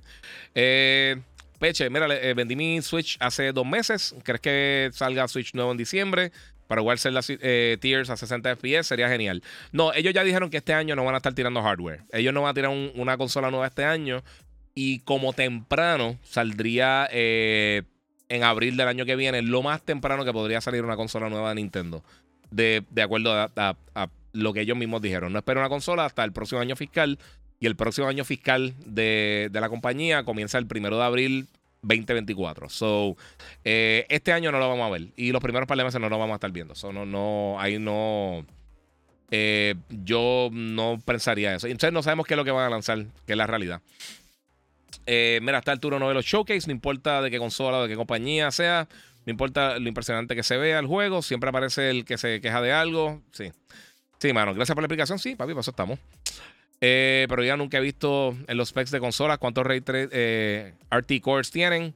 Eh, ok, Rubén, lo que pasa es que recuérdate, las consolas están diseñadas de manera diferente a una PC. Por eso tú puedes sacar muchas veces más rendimiento de menos hardware en consola porque está, el sistema está hecho 100% para jugar, para aprovechar todos los diferentes componentes que tiene. Es algo totalmente sinergético y está hecho específicamente para esa función. Por eso, por ejemplo, el controller que tiene el PlayStation 5 para el SSD, tú puedes tener el SSD más rápido en PC, pero realmente no funcionan de la misma manera porque no está hecho específicamente para ese uso. Las PC tienen 100 millones de usos diferentes y realmente, aunque tú compres una gaming PC, no está hecha 100% para, para, para correr juegos de video. Y ahí pues tú tienes ese, ese problemita. Eh, y pues, eso, eso es lo que tenemos ahí hasta el momento. Eso, es lo que pasa. Eso no funciona idéntico así. Obviamente, tú, quieres mantener también, tenemos que tener en cuenta que las consolas valen 500 dólares. Una tarjeta de video high-end te puede costar 1500, 2000 dólares, 1000 dólares. O sea, dependiendo. Una tarjeta buena, fuerte de Nvidia o AMD están sobre, usualmente sobre 700, 800 dólares, pueden estar hasta 2000 dólares. Si la consiguen aftermarket, puede costar mucho más caro, más todos los otros componentes de la PC. O sea, es bien costoso. Y tú no puedes comparar algo que vale 1500 dólares con algo que vale 500. O sea, con todos sus componentes. Eso es solamente un componente de la PC. Eh, pero la cosa es que los juegos en consola están optimizados 100% para utilizarse en la consola. Ningún juego en la historia de PC está 100% optimizado para una PC porque no existe una PC. Hay cientos de millones de configuraciones de, de PC. So, ese es el punto. Eh, bueno, estoy loco por ver más de Marvel Spider-Man, candidato Game of the Year. ¿Crees que la competencia está buena por ahora? el, año está buenísimo hasta el momento. Eh, nuevo PSP del PlayStation 5 trabaja como el Switch. No, eso es, no es un PSP. Esto es simplemente para jugar. Tú no puedes instalar ningún juego en la plataforma. Todo lo que tú juegas en el Project Q, que todavía no tiene un nombre oficial, ni fecha, ni precio, todos los juegos que tú juegues ahí tienen que estar instalados en tu PlayStation 5. Esto solamente funciona con el Play 5 a través de Remote Play. Esto es un dispositivo para Remote Play. Eh, no han dicho más nada adicional, pero todos los juegos que tú corras en Project Q tienen que estar instalados en tu PlayStation 5. So, esa es la razón. Hanso, háblame de Starfield. Pues mira, la realidad es que no se sabe mucho de Starfield. Hemos visto bien poco. El 11 de junio, ahí te puedo hablar más de Starfield, porque después del showcase de Xbox, ellos van a tener un showcase, eh, no un showcase, pero van a tener una presentación eh, enfocada solamente en Starfield. Me imagino que será como el Developer Direct o como un Stereo Play o como un Nintendo Direct. Eh, algo por esa línea donde ahí se van a enfocar 100% en Starfield. So, ahí yo creo que vamos a tener más detalles porque no hemos visto tanto del juego. Por eso yo no entiendo, oye, yo entiendo la emoción de, la gente porque es Bethesda y una propiedad nueva y hace mucho tiempo no hacen, no hacen nada así. Pero realmente es que no ha enseñado casi nada, mano. O sea, para tener una determinación de qué es este juego, siendo una propiedad nueva, es bien difícil. Es como lo que está hablando ahorita de Haven Studios o lo que está hablando de Marathon. Eh, Bungie tiene un track record brutal. O sea, Halo, obviamente Marathon anteriormente, Destiny. Pero lo que hemos visto, pues, mano, sí, es, emocionante porque es de ellos, pero no hemos visto nada. O sea, no, podemos decir, ah, eso va a estar brutal. ojalá esté brutal, pero o lo que hemos visto de Marathon, vimos unos segundos, realmente no hemos visto gameplay. Eh, no sabemos casi nada del título. Está cool saber que viene en camino. O sea, es algo que dice, ah, qué nítido viene por ahí. Pero asumir absolutamente cualquier cosa fuera de eso, no sé, eh, no, no pienso que es la mentalidad correcta porque no sabemos qué es lo que van a estar llegando con este juego. O sea, no sabemos qué es lo que realmente está haciendo Bungie con este título. Tampoco Starfield no sabemos lo que están haciendo. Eh, no ha creado tantas propiedades, o sea que ellos tienen un track record bastante bueno. Eh, Bethesda ha sido eh, medio hit or miss con los títulos. Han tenido unos títulos brutales, han tenido otros que no. Hay unos que llegan a mucho público y otros que no. Eh, me encantaría que Starfield fuera un candidato a juego del año. Mira, y esto yo lo mencioné muchas veces. El gamer hoy en día se enfoca más en buscar lo negativo que en pensar, mano, estamos viendo una era donde están saliendo tantas cosas impresionantes de gaming yo nunca quiero que ningún juego salga malo. Yo quiero que cualquier, el próximo juego que yo juegue, yo espero y lo ideal es que sea la mejor experiencia que yo tenga en mi vida en gaming. Y entonces, después de eso, el próximo juego que yo juegue, que sea la cosa. A mí no importa en qué caja de plástico está. Si está en mi PC, si está en mi PlayStation, si está en mi Switch, si está en mi Xbox, si está en mi Steam Deck, si está en mi lo que sea. Yo quiero jugar una cosa brutal. Eso es lo que a mí me interesa. Yo, porque está en una caja diferente de plástico, yo no voy a decir, ah, esto es una estupidez, son cosas de chiquito. Eh, bastante cara que están las cosas, disfrútenselas. hay que disfrutarse de esto, mi gente. Esto es un hobby bien caro, mi gente. El gaming es carísimo. Eh, el desarrollo de los juegos es carísimo. Y para mí, de todos los medios de entretenimiento, es el mejor que hay. A mí me encanta el cine, me encanta la televisión. Yo me lo disfruto, una cosa increíble. Me gusta la música. Eh, puedo disfrutarme cosas de teatro, aunque no soy súper fan del teatro. Puedo disfrutar literalmente cualquier tipo de, Me encantan los deportes, me gusta todo eso. Eh, los deportes totalmente diferentes, eso, eso no puedo meterlo por ahí. Pero el gaming tiene tantas cosas, tanta, tanta variedad. Eh, hace tantas cosas que no puede hacer más ningún medio y une tantas cosas que puede hacer leer un libro, un cómic, una, o un audiobook o un podcast o lo que sea, lo que te guste entretenerte, meterte en YouTube, lo que sea. Nada se compara al gaming. Y estamos en una etapa bien, bien, bien cool como gamers. Eh, y a veces cuando yo quizás peleo con las cosas que está haciendo Microsoft mal, eh, no es porque yo quiero que se vaya, no es porque yo odio a, Xbox, al contrario, es que yo quiero, me encantaría, yo haría lo que fuera por jugar un Halo como los primeros tres Halo. Tener esa experiencia de como jugué el primer Halo que, que busqué dinero donde no tenía para comprarme el Xbox para poder jugar el Halo en casa. Esa experiencia, o jugar un Gears of War por primera vez, o jugar lo que sea. La realidad es que eso no lo han tenido. Eso es lo que yo quiero. Yo quiero que esas franquicias sean buenas otra vez. Y el último Gears estuvo cool. Pero yo, yo no quiero que ninguna franquicia, ah, esta es una basura, que, se vaya a pique. No, mano, yo quiero tener esa experiencia. Piensen cuando la primera vez que jugaron Modern Warfare, el cambio significativo que cogió a todos los otros shooters que había lo atropelló por completo, incluyendo a Halo, incluyendo a, Modern eh, Medal of Honor, que estaba para aquel momento, incluyendo Call of Duty, no, Call of Duty no, Call of Duty estaba con ellos, pero los Call of Duty anteriores, incluyendo a GoldenEye, Perfect Dark y todas estas cosas que lo atropelló por completo con, Modern Warfare, eh, con el primer Modern Warfare con Call of Duty 4. Miren lo que hizo God of War con los juegos de acción, Devil May Cry con los juegos de acción, lo que hizo Resident Evil con los juegos de horror, lo que hizo Street Fighter con, los juegos de pelea y los juegos arcade, lo que hizo NBA Jam, lo que hizo NBA 2K con los juegos de, baloncesto, lo que hizo Madden, NFL 2K. esas cosas, cuando, hay un cambio que transforma por completo la industria y los géneros, lo que ha hecho Fortnite, que yo no soy fan, pero lo que ha hecho Fortnite, lo que hizo Minecraft, lo que hizo Little Big Planet, lo que hizo Gran Turismo en su momento, lo que ha hecho Forza.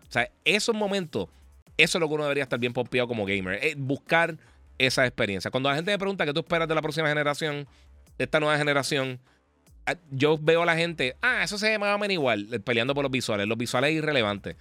A veces los juegos más simples, horribles del mundo son los mejores juegos que tú vas a jugar en tu vida. Si tú buscas un juego perfecto, usualmente están en la era de los 80 y son juegos bastante simples. Sin unos mega visuales, sin demasiadas cosas súper mega complejas. Y, o sea, tú puedes decir que, es un juego perfecto. Tetris. Tú puedes decir Tetris, tú puedes decir quizás Tony Hawk. Tony Hawk 2, ese juego está impresionante. A mí ni me gustan las cosas de skate, pero ese juego está bestial. Son un par de cositas así. Michael Amber dice: Oye, Giga, ¿crees que Nintendo haga nueva consola? Sí, sí, ellos vienen con otra. Eso eso viene. Para el año que viene, definitivamente eh, viene por ahí. Eh, siga por el Close Metal. Eh, mm, no, perdona, mala mía, no me acuerdo qué, fue lo otro que me tiraste más atrás, mano. Ojalá, Diamond King dice, ojalá en el Summer Game Fest enseñen algo de GTA 6. Lo dudo, seriamente lo dudo. que sería un palo para darle más power a la conferencia, ya que no está en E3. Mira, Jeff Keighley, eso empecé a decirlo ahorita, perdóname, me desvié. Jeff Kelly dijo que van a tener como tres o cuatro momentos bang, bomba en, los Game Awards. perdón, en el Summer Game Fest. Este, pero va a durar dos horas. So, vamos a estar viendo muchas cosas independientes. Vamos a ver updates de juegos que, que no hemos visto anteriormente. So, sorpresas grandes, grandes así van a tener dos o tres. No va a ser un mega bombazo. Eh, Xbox, hay que ver qué van a traer. Ojalá nos traigan unos bombazos bien brutales también. Unos mega juegos que estamos esperando. Eh, pero yo creo que muchos de los títulos que ellos llevan enseñando los últimos dos años no están ready para lanzar ¿Hace cuánto no escuchamos nada de Forza? Eh, Forza yo sé que va a estar súper brutal, pero no hemos visto nada de ese juego. no hemos visto nada de Fable, de About, de muchos de esos títulos que ellos tenían. Hace mucho tiempo que no, no nada. Este, Everwild. Eh, Perfect Dark, todas esas cosas. O sea, no hemos visto nada de eso en, nada. No hemos visto nada. Eh, mismo Hellblade. Eh, no sé, no sé. Detesto Windows 11 con su bloatware. Sí, sí, es que eso es, un doble cabeza, mano. Las PC tienen mucho, tiene mucho potencial, tiene muchos problemas.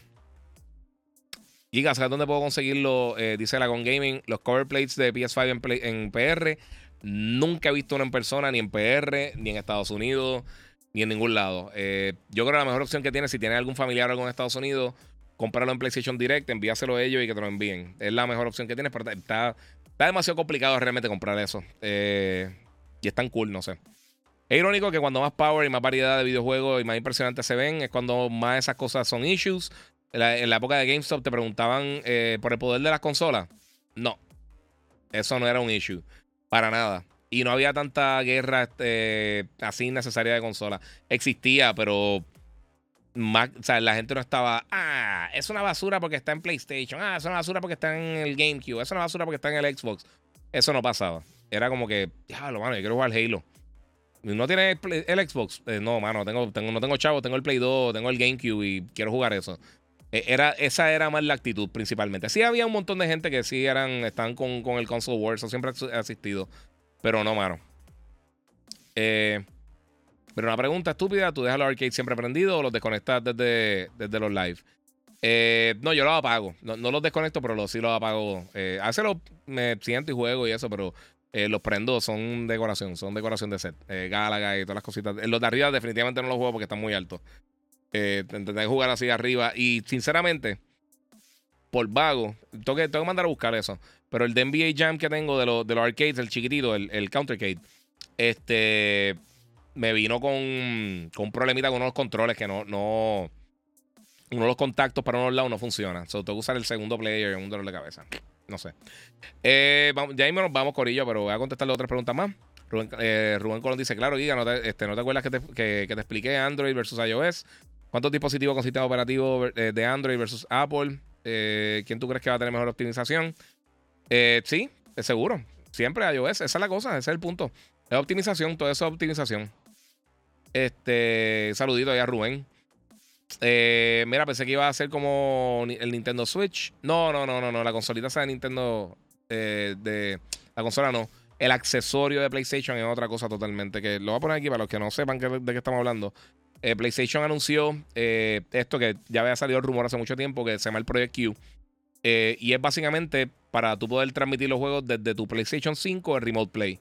Tiene todas las funciones del DualSense, una pantalla, creo que son 7-8 pulgadas, 1080 a 60 FPS. Y para, para jugarlo por streaming. Eh, no, no, tiene, no puede instalar ningún juego en la consola, en, perdón, en, el accesorio. Tiene que estar instalado en el tu PS5. Y acá, el. Y los earbuds de Sony, que para PlayStation que se ven súper cool. Me gusta. El case, el, case está súper nítido. Que, que, tenga el slide ese así se ve súper cool. Pero no sabemos cuándo viene. So, todavía no tenemos fecha. Se supone que en este año las dos cosas. Pero no tenemos todavía fecha ni, ni, ni detalles más oficiales. ¿Qué opinas de Gollum? Gollum se ve fatal y parece que está malísimo. ¿Cuándo llega Max a Latinoamérica? Dice Itachi. ¿Sabes qué? No sé. Es excelente pregunta. Puerto Rico ya, ya salió. Salió con, con US. Pero no sé, no sé por territorio cuánto, cómo van a estar haciendo el lanzamiento. Eh, no, he visto, no he visto información, sinceramente. Tiene que estar por ahí la info, pero realmente no la he visto. No, no, he estado tan pendiente de eso. Eh, mira, yo quería disfrutarme Battlefield, pero los box no me dejaron. Sí, mano. Y Battlefield se ve impresionante. Visualmente se ve súper bien. Fuera de todas las cosas que tiene. Mira, Giga, jugaste Gollum, juego del año obligado y nada más por 70. Sí, se ve malísimo. Ahí sí, querido. Eh, mira, me gustaría que saquen un juego como la película Ready Player One. Yes. Eh. Peche dice, sí, Xbox tiene que despertar, eh, porque ya cansan, dice Xboxer por acá. Sí, mano. Yes. HOD, Xbox ya ganó la generación, dice Yellow Blacky. sí. Eh, sí, por supuesto. Ah, y disculpa. Mira, eh, ¿sabes lo que pasa con esa aplicación de Call of Duty, Giga? Dice 23. Que eso fue para el 20, 2008 y 2009. Y la mayoría de esos chamaquitos de 14 y 15 años no habían ni nacido. Eh, no van a saber. Sí, por eso, por eso lo explico. Por eso mismo lo digo. Mira, el gaming lo tiene todo, Giga, y, hoy por hoy es mi principal manera de entretenimiento. Y creo que es lo que para muchas personas también. Yes. Hanso, Giga, eh, ¿qué piensas de lo que dijo Pippen sobre MJ?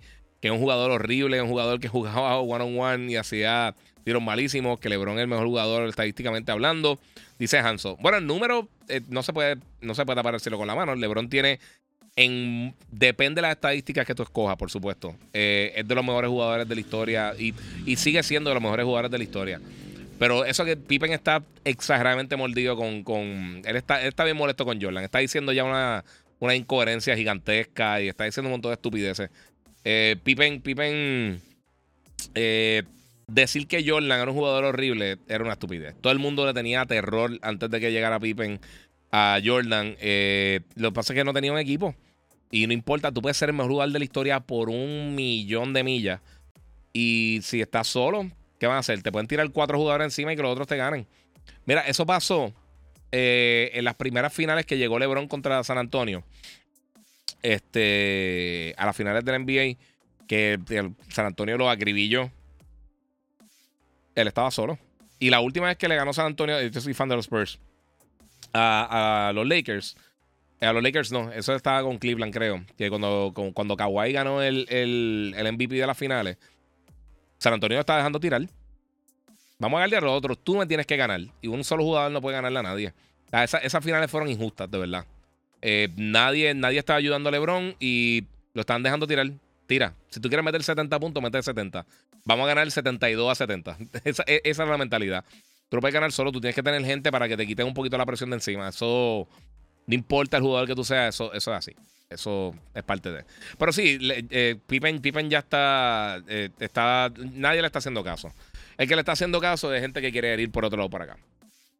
Eh, me pasé Dredge, el juego indie de pesca RPG y es mi indie del año al momento. no, se, no, se, ocupan gráficos. Sí, mano. no lo he jugado, mano. Me dicen que está nítido, pero no lo he jugado todavía. Aún recuerdo mi primer 360 con Fable 2. Damn, qué experiencia brutal. Fable 2 estaba nítido. ¿Sabes? Fable 2 yo tuve un montón de problemas para jugarlo porque... Eh, o fue el 3. Yo creo que fue el 3 que me... Que, hecho, me, con ese juego me lo enviaron para reseñarlo y me dio tres veces corrida al Red Ring y tuve que enviarlo a Microsoft, viral, enviarlo. estuve como cuatro meses que no pude, no, pude hacer nada. Estuve, estuve bregando... Y eso, yo tenía contacto con Microsoft, que ellos me dijeron, mira, sí, te vamos a tratar de enviar la consola para que puedas jugarlo un millón de años por ahí. Héctor Franco pelea por estupideces, ni los accionistas llegan a tanto. Sí, mano. En conclusión, el objetivo de videojuego es entretener, yes. Y competir, y competir también. Vamos a poner competir también por ahí porque hay mucha gente que, compite.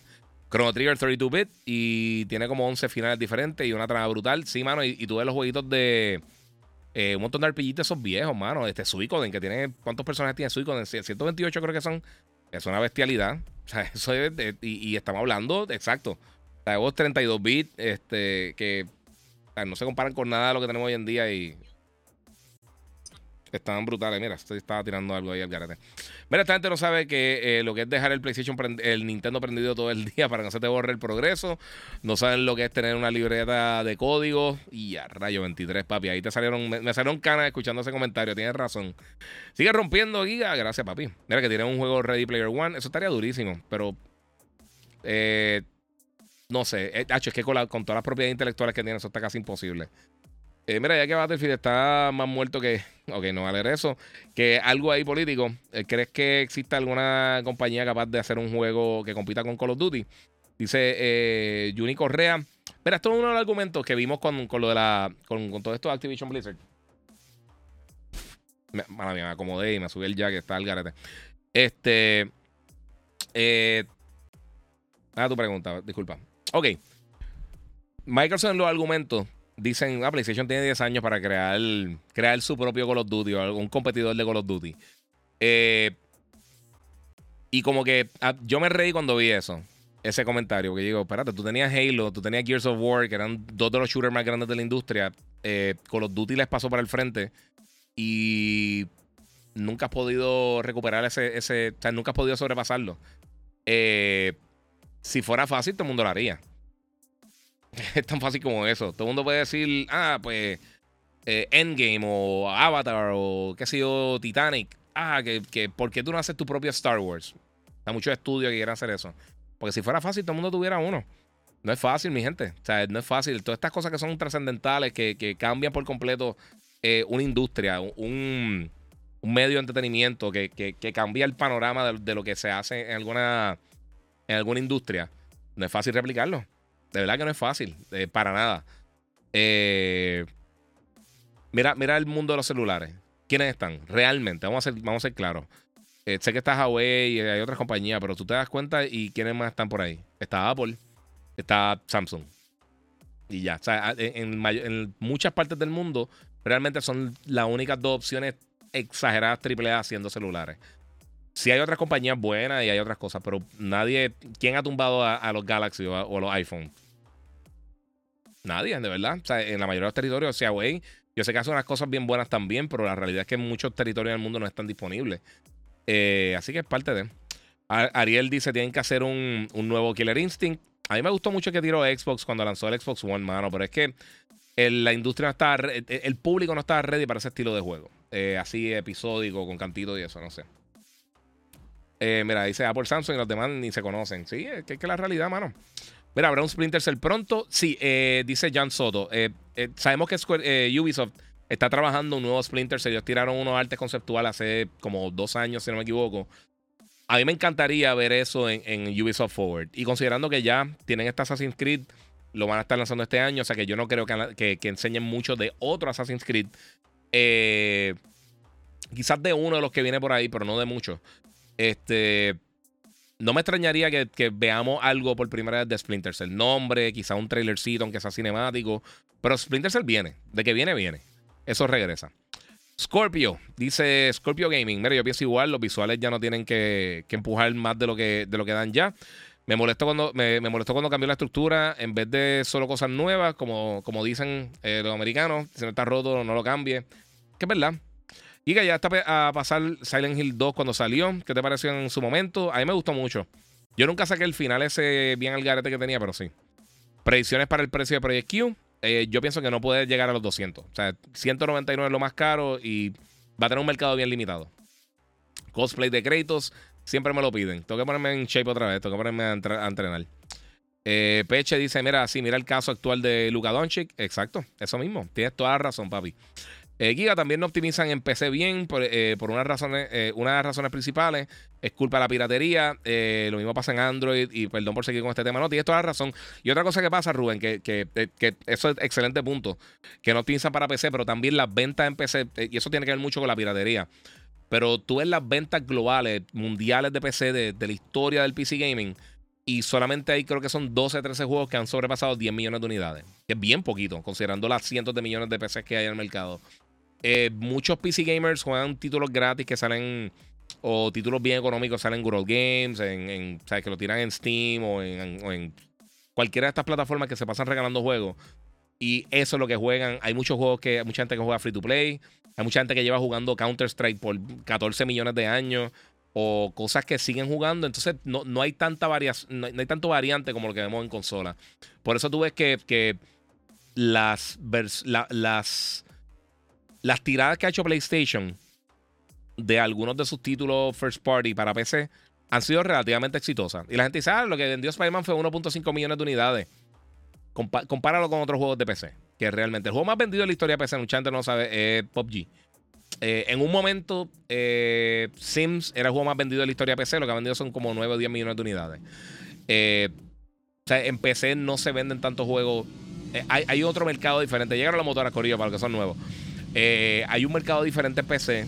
Eh, los títulos, los MMOs, los RTS, eh, los juegos de simulación son un poquito más populares en PC. Los MOBA, los juegos MOBA, títulos como, como Dota. hace tiempo que los morones estos no estaban con esta estupidez. sí. 2014. Pero jugaste Stray. Sí, lo acabé. Me gustó mucho. Mira, me fui un segundo y Giga está hablando de NBA. Hablé un poquito de NBA. Mira, como la gente llorona hoy en día, dice 23. Si, si a Xbox le llega a pasar el Red Ring hoy en día, como pasó en aquella época, se van a pique. Sí. Oye, no había pensado en eso, tienes toda la razón. Y también lo, de, lo del hack de, PlayStation Network, mano. Eso, eso fue serio. Eh, vamos, el que vengo por acá. Me a brincar que estoy bien atrás, Corillo. Eh, vamos a ver. Rubén por acá nuevamente, disculpa. Mira, yo lo Black by the way, Giga, retomando un poco el tema de Street Fighter 6, estuve escuchando opiniones de los pro players de Street Fighter sobre el control moderno y la mayoría decían que quizás sí sea viable a nivel competitivo. Eh, yo imagino que es algo tipo, bueno, una cosa de costumbre. Yo lo que pienso, que eh, yo pienso que es una buena opción tener el control moderno. Para gente que. Yo conozco muchas personas que tú le dices, que, tú dices, mano, y todos ustedes, si son eh, gamers de juegos de pelea, saben que a veces tienen amistades que dicen, mano, pero es que yo no, yo nunca he jugado muchos juegos de pelea y soy malo. Ahí tú traes público nuevo, tú no te puedes quedar con la misma que 9 millones de personas que van a comprar tu título y ya. Tú quieres traer más público, tú quieres crecer ese público. Pues esa barrera de entrada de la gente que lleva ya jugando 30 años Street Fighter, que son unos duros ya con Ken, con Ryu, con X o Y personajes, eh, los monos de la vida, que son unos caballos, pues no. ¿Qué, puede hacer? No te puedes tirar de pecho a solamente a los hardcore. No, tú tienes que abrir las puertas para otro tipo de público. Porque si no, no brega. Ahí están, ahí están estos. Cristo.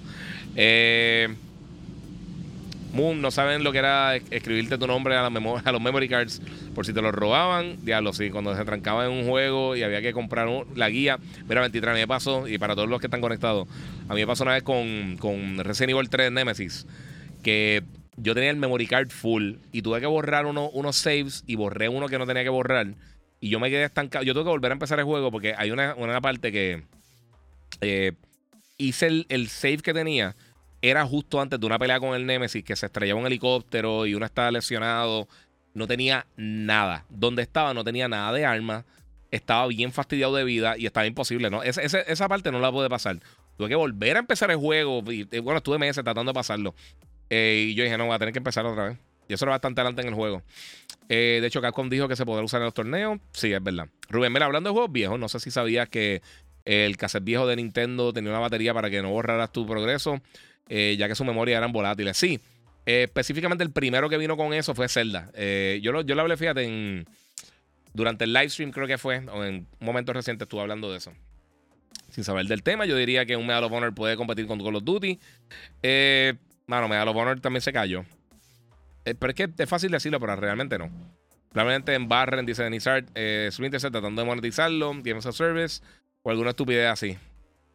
Yo espero que no. De verdad, a mí me encanta Splinter Cell. el libro de Fatality de Mortal Kombat 3, con, los segmentos de Babality, Animalities, Brutality, Friendships. Eso así. Wolf, Giga, dime sobre lo de Naughty Dog eh, y lo de la cancelación de Factions. No hay cancelación. Eh, voy a leerlo rapidito otra vez el comunicado porque no hay ninguna cancelación. Esos son rumores. Tengan cuidado un poquito con los rumores. Y gracias a la gente de Samsung ahí que estuve con ellos en el EBC eh, con el lanzamiento del ARC.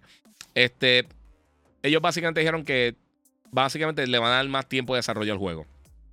Eh, y que están trabajando también internamente en un juego que es una experiencia 100% single player. que vamos a estar viendo detalles más adelante. Ellos ahora en junio tienen el décimo aniversario de de The Last of Us, pero sí dijeron que sí, lo mejor para el juego es darle más tiempo. No hay, no hay una cancelación. So, eh, eso es lo que pasa y, eso es lo que me molesta. Mira, los que, los que me llevan siguiendo poco tiempo, yo sé que hay mucha gente que ha llegado por la, por la entrevista de Chente y mucha gente que ha estado llegando recientemente a, seguirme en, el, en, la página, en el podcast. Yo, yo no te voy a tirar con, con clickbait. Yo no te voy a tirar la estupideces para, que, para cogerte de eh, para timarte, cogerte o lo que sea, para que venga a cara acá con, eh, en mi contenido. Yo te voy a hablar claro siempre. Yo no voy a poner, eh, murió el, qué sé yo, qué compañía. No, no esa estupidez a mí me desesperan. No me gusta que me lo hagan a mí, yo no se lo voy a hacer a ustedes. no, no, no está muerto el juego. sí, parece que necesita más tiempo de desarrollo, pero eso no, quiere decir nada. ¿Cuántas veces hemos escuchado esas cosas? Y más con, con, el hate que hemos visto hoy en día, es bien difícil saber qué es real y no. Por eso esas cosas sí puede pasar, puede que en algún momento lo, cancelen, pero no sé. Denizar dice seguir comprando la piratería es una mediocridad. Eh, si hacen un buen juego de PC, la gente te va a apoyar. Remedy dejó saber que el port de Alan Wake recuperó la inversión en dos días porque está bien hecho, a diferencia de muchos de los últimos ports que han salido. Eso, eso puede ser, pero, pero también es que, no, mano, eh, no sé.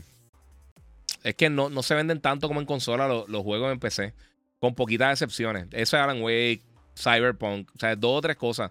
Pero la realidad es que el desarrollador, o sea, eh, en PC los precios bajan bien rápido, el mercado es bien diferente. En consola la gente tiende a ser un poquito más, más proactive comprando títulos nuevos en full price.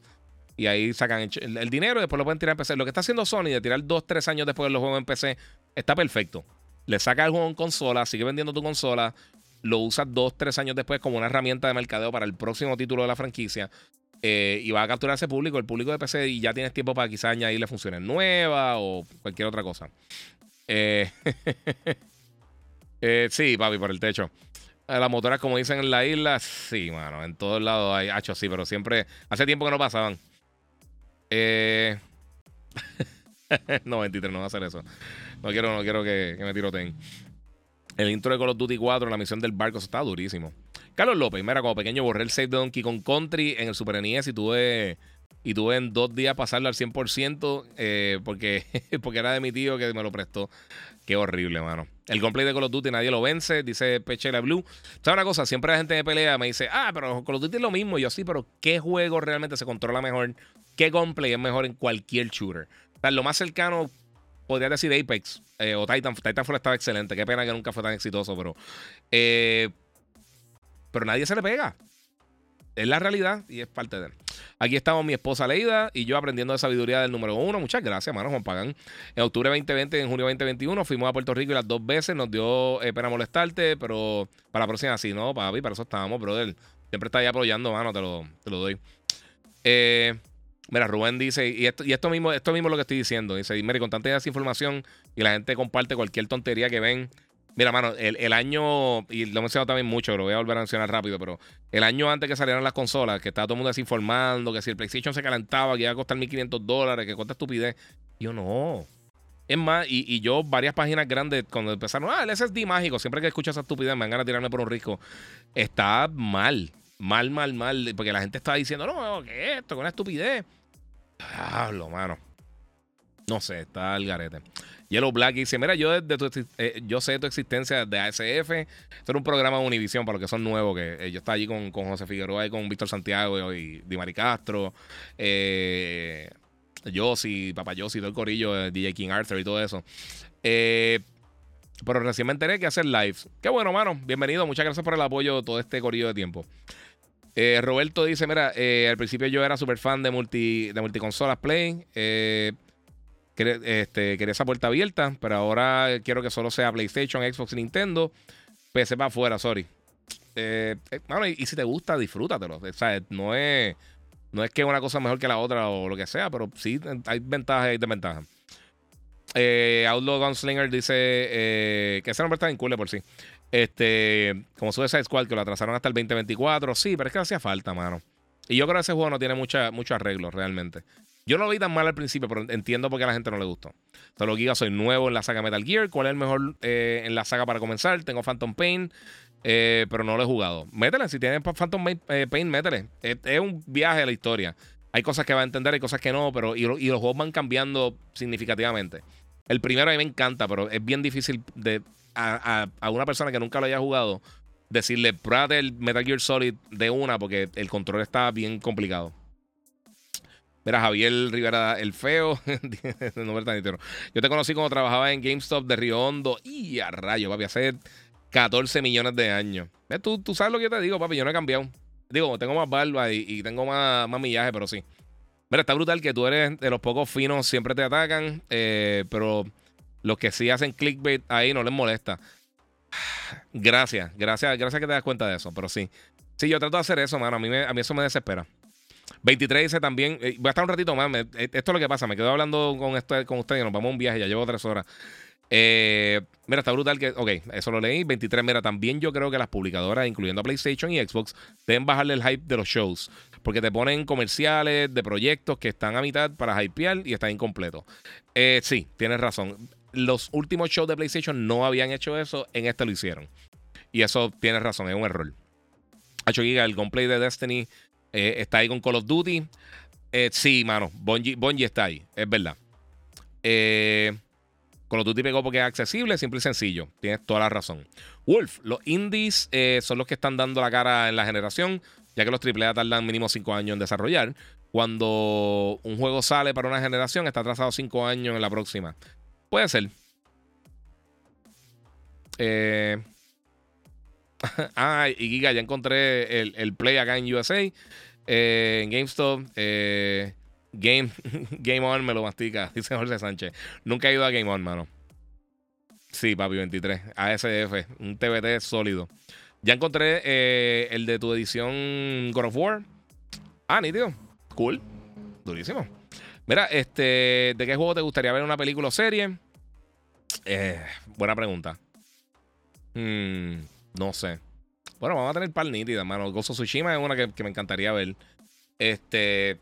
Bueno, ya estaba pompeada. A mí, me gustaron los primeros dos o tres capítulos de Halo y después la serie se puso bien rara. Eh, The Last of Us me encantó. Castlevania, eh, si no han visto la, la, serie animada de Netflix de Castlevania, está durísima. La Arcane también está bien buena. Eh, pero así que me gustaría ver. Oye, ¿sabes qué? Viene, viene una serie animada de Assassin's Creed que me llama mucho la atención. La película, yo pienso que si se hubieran quedado dentro del Animus, porque esos cinco minutos que tiene la película cuando están dentro del Animus están brutales. Para que después se salen, están upstairs, y es súper aburrido. Súper aburrida. Pero fuera de eso, está, y tenía un talento brutal. Yo no puedo creer que eso está ahí. Y tu mujer te maquilla para los podcasts. No, no, yo, yo me pongo un poquito de polvo para no brillar y no sudar. Eh, eso es un secreto de, la industria, Corillo. Me parte para leer el nombre de Hideo Kojima cada cinco minutos y es, es verdad. Es verdad, es verdad. Vale la pena comprar Destiny 2. Yo no sé si ahora, mano. A mí me encanta Destiny, pero sí. Y está tirando unas expansiones y unas cosas y tiene unos especiales también. Diablo, sí, la serie de Halo eh, duele verla de lo floja que estuvo. Yo no la terminé. Los últimos tres capítulos no los terminé, en verdad me quité. Juan Pagan. Y ya, lo brincaron ahí un montón los, comentarios, espérate. Eh, perdonen por el ruido ese para los que están escuchando el podcast en audio. Eh, Pechele Blue, tu indie favorito. El mío Stardew Valley, por ejemplo. Eh, mano, hecho es que hay tantos indies brutales, brother. Hay un montón bien nítidos. Eh, Fíjate, a los títulos así como, como Little Devil Inside, eh, eh, Limbo a mí me encanta cuando salió. Este, a mí me encanta Guacamele y también Guacamele. Eh, yo no sé por qué la gente no, no habla tanto de Guacamele. Los, los Guacamele están súper nítidos. Los jueguitos de Pixel Junk que estaban bien cool antes de que esta gente comprara a, ¿Cómo se llama este estudio? A, este, la gente de Q Games. Tiene unos jueguitos. Todos los de, toda esa serie de jueguitos que salieron para Play de, Q Games Pixel Young Monster, Pixel Young Eden, todos esos jueguitos están súper nítidos. Eh, a Cindy, oye, eh, Sifu está bien cool, Kena está brutal, Stray está súper nítido, Braid estuvo brutal, eh, los, juegos de Ori son hermosos, Cuphead está súper nítido. Este, Indie, Indie así pequeño. Oye, eh, Shovel Knight. Shovel Knight está durísimo. Eh, ah, es que tanta cosa. Hay tantos juegos buenos. y volvemos a lo que está diciendo ahorita. Coño, ¿cómo tú te quejas con todas las cosas brutales que están saliendo, mano? Eh, John Canaval dice: ¿Crees que Bungie está ayudando a Naughty con su multiplayer? Yo creo que sí. Yo creo que sí, mano. Mira, me encantan los juegos de Telltale. A mí me encantan los de Telltale Games. Mano, el de Game of Thrones es de los juegos más tensos que yo he jugado en mi vida. Y más, uno sabiendo. Y qué pena que nunca lo terminaron, mano. Eh, mira, acá dice Roberto Pedraza: ¿el Dreamcast adelantado a su tiempo o ya iba en caída? Es que ya no tenían el apoyo de los third parties, mano. A, mí me encantó el Dreamcast. Pero también ellos llegaron a un punto que ellos están haciendo unos juegos brutales para el Dreamcast, eh, que eran juegos arcade. Pero como no, no, no ¿cómo te digo? No, no estaban evolucionando para, evolucionando para los tipos de juegos nuevos que iban a estar llegando. Sí trataron con Shenmue, que a mí de verdad nunca me gustó mucho. Tenía mucho potencial, pero a mí nunca me encantó tanto. Eh, pero tú ves entonces lo que pasó en esa era de PlayStation 2, que PlayStation 2 tiene uno de los mejores catálogos de la historia con Final 10, con Devil May Cry, con obviamente Gracias Auto 3 que revolucionó lo, que eran los títulos Open World. Eh, cosas como Silent Hill 2 que salió, que estuvo buenísimo. Este, Twisted Metal Black. Obviamente tuvimos la llegada de Halo, que también cambió por completo el panorama de los shooters de primera persona. Eh, juegos como Eternal Darkness. Eh, empezaron a llegar un montón de títulos bien diferentes. God of War. E, esa generación estuvo bien. Esa generación fue bien importante para darle un brinco significativo a la industria. Porque en la era de, de, PlayStation 1, Saturn, 64, estamos comenzando con, con, lo que eran los juegos 3D. Eh, y de por sí, otro documental que es bien bueno. Ese, ese sí está pago. Ese hay que comprarlo.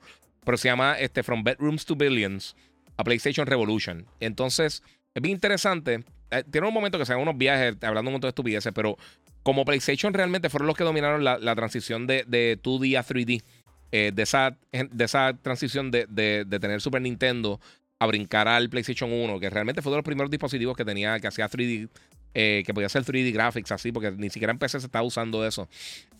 a ese nivel. Eh, está bien interesante porque cubre lo. Igual que, que el eh, Power Run de Xbox. Para que Xbox, cuando llegó, ya estaba establecido todo esto. O sea que no vemos esa porción de la industria, pero son unos documentales bien buenos, de verdad. El Xbox también está grande en YouTube, eh, como el de, el de Racing Kratos y otros, muchos otros que hay. Pero eso están bien buenos, mano. Y el de From Bedrooms to Billions tiene unas cosas bien interesantes porque tú ves cómo fue la concepción de, de PlayStation y el cambio significativo. Muchos desarrolladores que se fueron a pique porque no subieron llevar sus talentos de 2D a 3D. Eh, no pudieron hacerlo simplemente eh, porque es mucho más completo de lo que la gente piensa. Está, está, bien cool, no sé. Una serie de Destiny estaría. Sí, y tú sabes una cosa, no me extrañaría que hicieran una serie de Destiny porque eso era parte del contrato que hicieron entrando con, con PlayStation Bungie. O sea que yo creo que eso es algo que sí se podría dar. Rhyme también está bien duro. Y Rhyme es un estudio eh, español. Está bien bueno. Eso es. Eh, ¿Cómo se llama ellos? Tequila Games. Eh, tequila. Ah, no me recuerdo el nombre de ellos. Me fue. Eh, Giga, eh, saludo hermano. Aún sigo pensando que deben anunciar un RPG como Legend of Dragon, Final 9, Remake o alguno de los que marcaron por los tiempos de PS1, PS2. pero PS, ya sabes. sí, pero recuerda muchos. Ellos no tienen. Legend of Dragon sí, pero todos los demás no, ellos no tienen el, la potestad de, de hacer otro juego. Un juego de Switch que se llama Katana Hero. Está ufiado. ¡Y a rayo! Me suena el nombre, no me acuerdo, mano. Mm, no, sé si lo jugué. ¿Te acuerdas de Marvel Nemesis? Eh, ojalá un remake. Creo que no, es posible, pero me encanta, me encantaba de niño. No me acordaba de Nemesis. Lo mencionaste y me, me, vino a la mente así. Eh, puse el live para, este, para el minuto 2. Llegué tarde, sí, papi. No, ya estamos terminando. Ahora sí, yo, yo no me quedan. Bueno, en 10 minutos me voy 3 horas. Eh, no era mi plan, pero pues. Mira, Giga, ¿para cuándo el podcast con Chente hablando sobre el maravilloso que es Zelda, Tears of the Kingdom? Eh, no sé, cuando me llamen, cuando me digan. En eh, coordinamos para allá. Este, by the way, las cámaras cambiando de área, está brutal. Ah, gracias, mano. Y lo puedo hacer, mira, mágicamente con mi. Con, uh, our, mano. Y dejé un poquito la cortina ahí abierta, pero sí, eso. Y tengo, y tengo ahí, el, obviamente, el, el, tiro a cuatro cámaras es más fácil. Me pueden ver un poquito todas las cosas ahí. Gracias. Este, mira, entiendo que es cuando son compañías pequeñas que hacen juegos como Cuphead. Esos son los juegos indie, son juegos independientes que no son. Eh, eh, son juegos que no son de, publicadoras grandes, son juegos independientes. Eh, igual que películas que no están publicadas por, en el caso de las películas, con compañías como Sony Pictures, Disney, Warner Brothers, etcétera. Son compañías pequeñas o que no están con las publicadoras grandes. O sea, son eh, que usualmente tienen menos presupuesto, menos mercadeo, menos eh, poder de, distribución, ese tipo de cosas, usualmente cuando son independientes. Eh, por ejemplo, Hellblade es un juego independiente, es un juego indie. Este, el primero estuvo bien cool, pero tampoco fue un super mega exitazo. Este. Hay un montón, hay, hay tantísimos ejemplos, tantos juegos buenos que son indie que ahora uno los ve hoy en día y dice, ah, pues sí, sí, eso es, una, es un clásico, pero empezaron de manera independiente. Nintendo ha demostrado que no se necesita mucha gráfica, más bien jugabilidad. Eh, eso es mi opinión en lo que las compañías se deberían enfocar, más jugabilidad en vez de tanta potencia gráfica. Eh, yo creo que puede haber un balance. Y a mí, yo, yo sé que el, comentario más estúpido que existe en el planeta Tierra ahora mismo, de todo el planeta, de todo tipo de comentarios, no importa la temática, es cuando yo escucho el comentario que la de Tequila Works, muchas gracias. Cuando la gente dice pelijuego, específicamente, casi siempre son fan, son fanboys de, Xbox, específicamente, que, dicen eso con los juegos de PlayStation. Eh, nunca han jugado los títulos. Estoy seguro 100% que nunca han jugado los títulos. Lo dicen con, con The Last of Us y con, con Gozo Tsushima y con Horizon, como si porque ven muchas cosas online y piensan que todo es cinematics. Una buena narrativa ayuda muchísimo a la experiencia de juego. Mucho, pero mucho, mucho, mucho.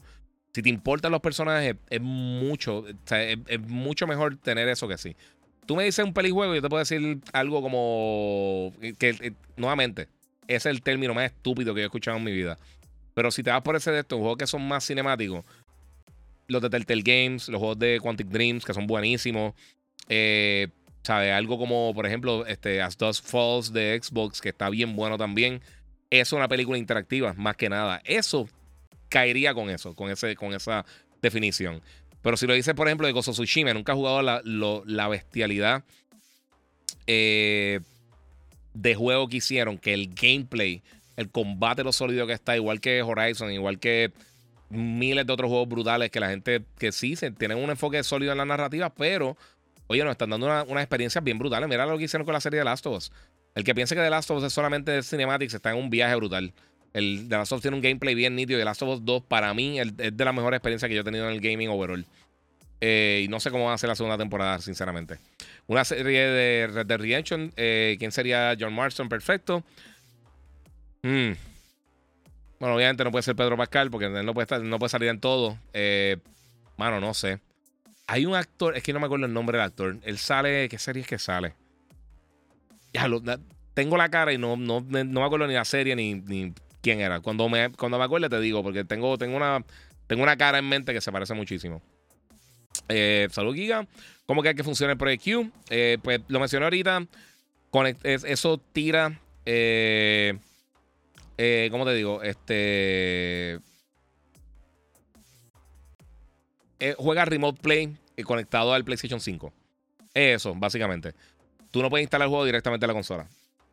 Lo juegas por ahí ya. Eso de, tú juegas títulos a través de Remote Play en tu en la en el Project Q, pero no es una consola como tal. Es básicamente algo para para, para conectarse eh, y poder jugar remoto en tu casa.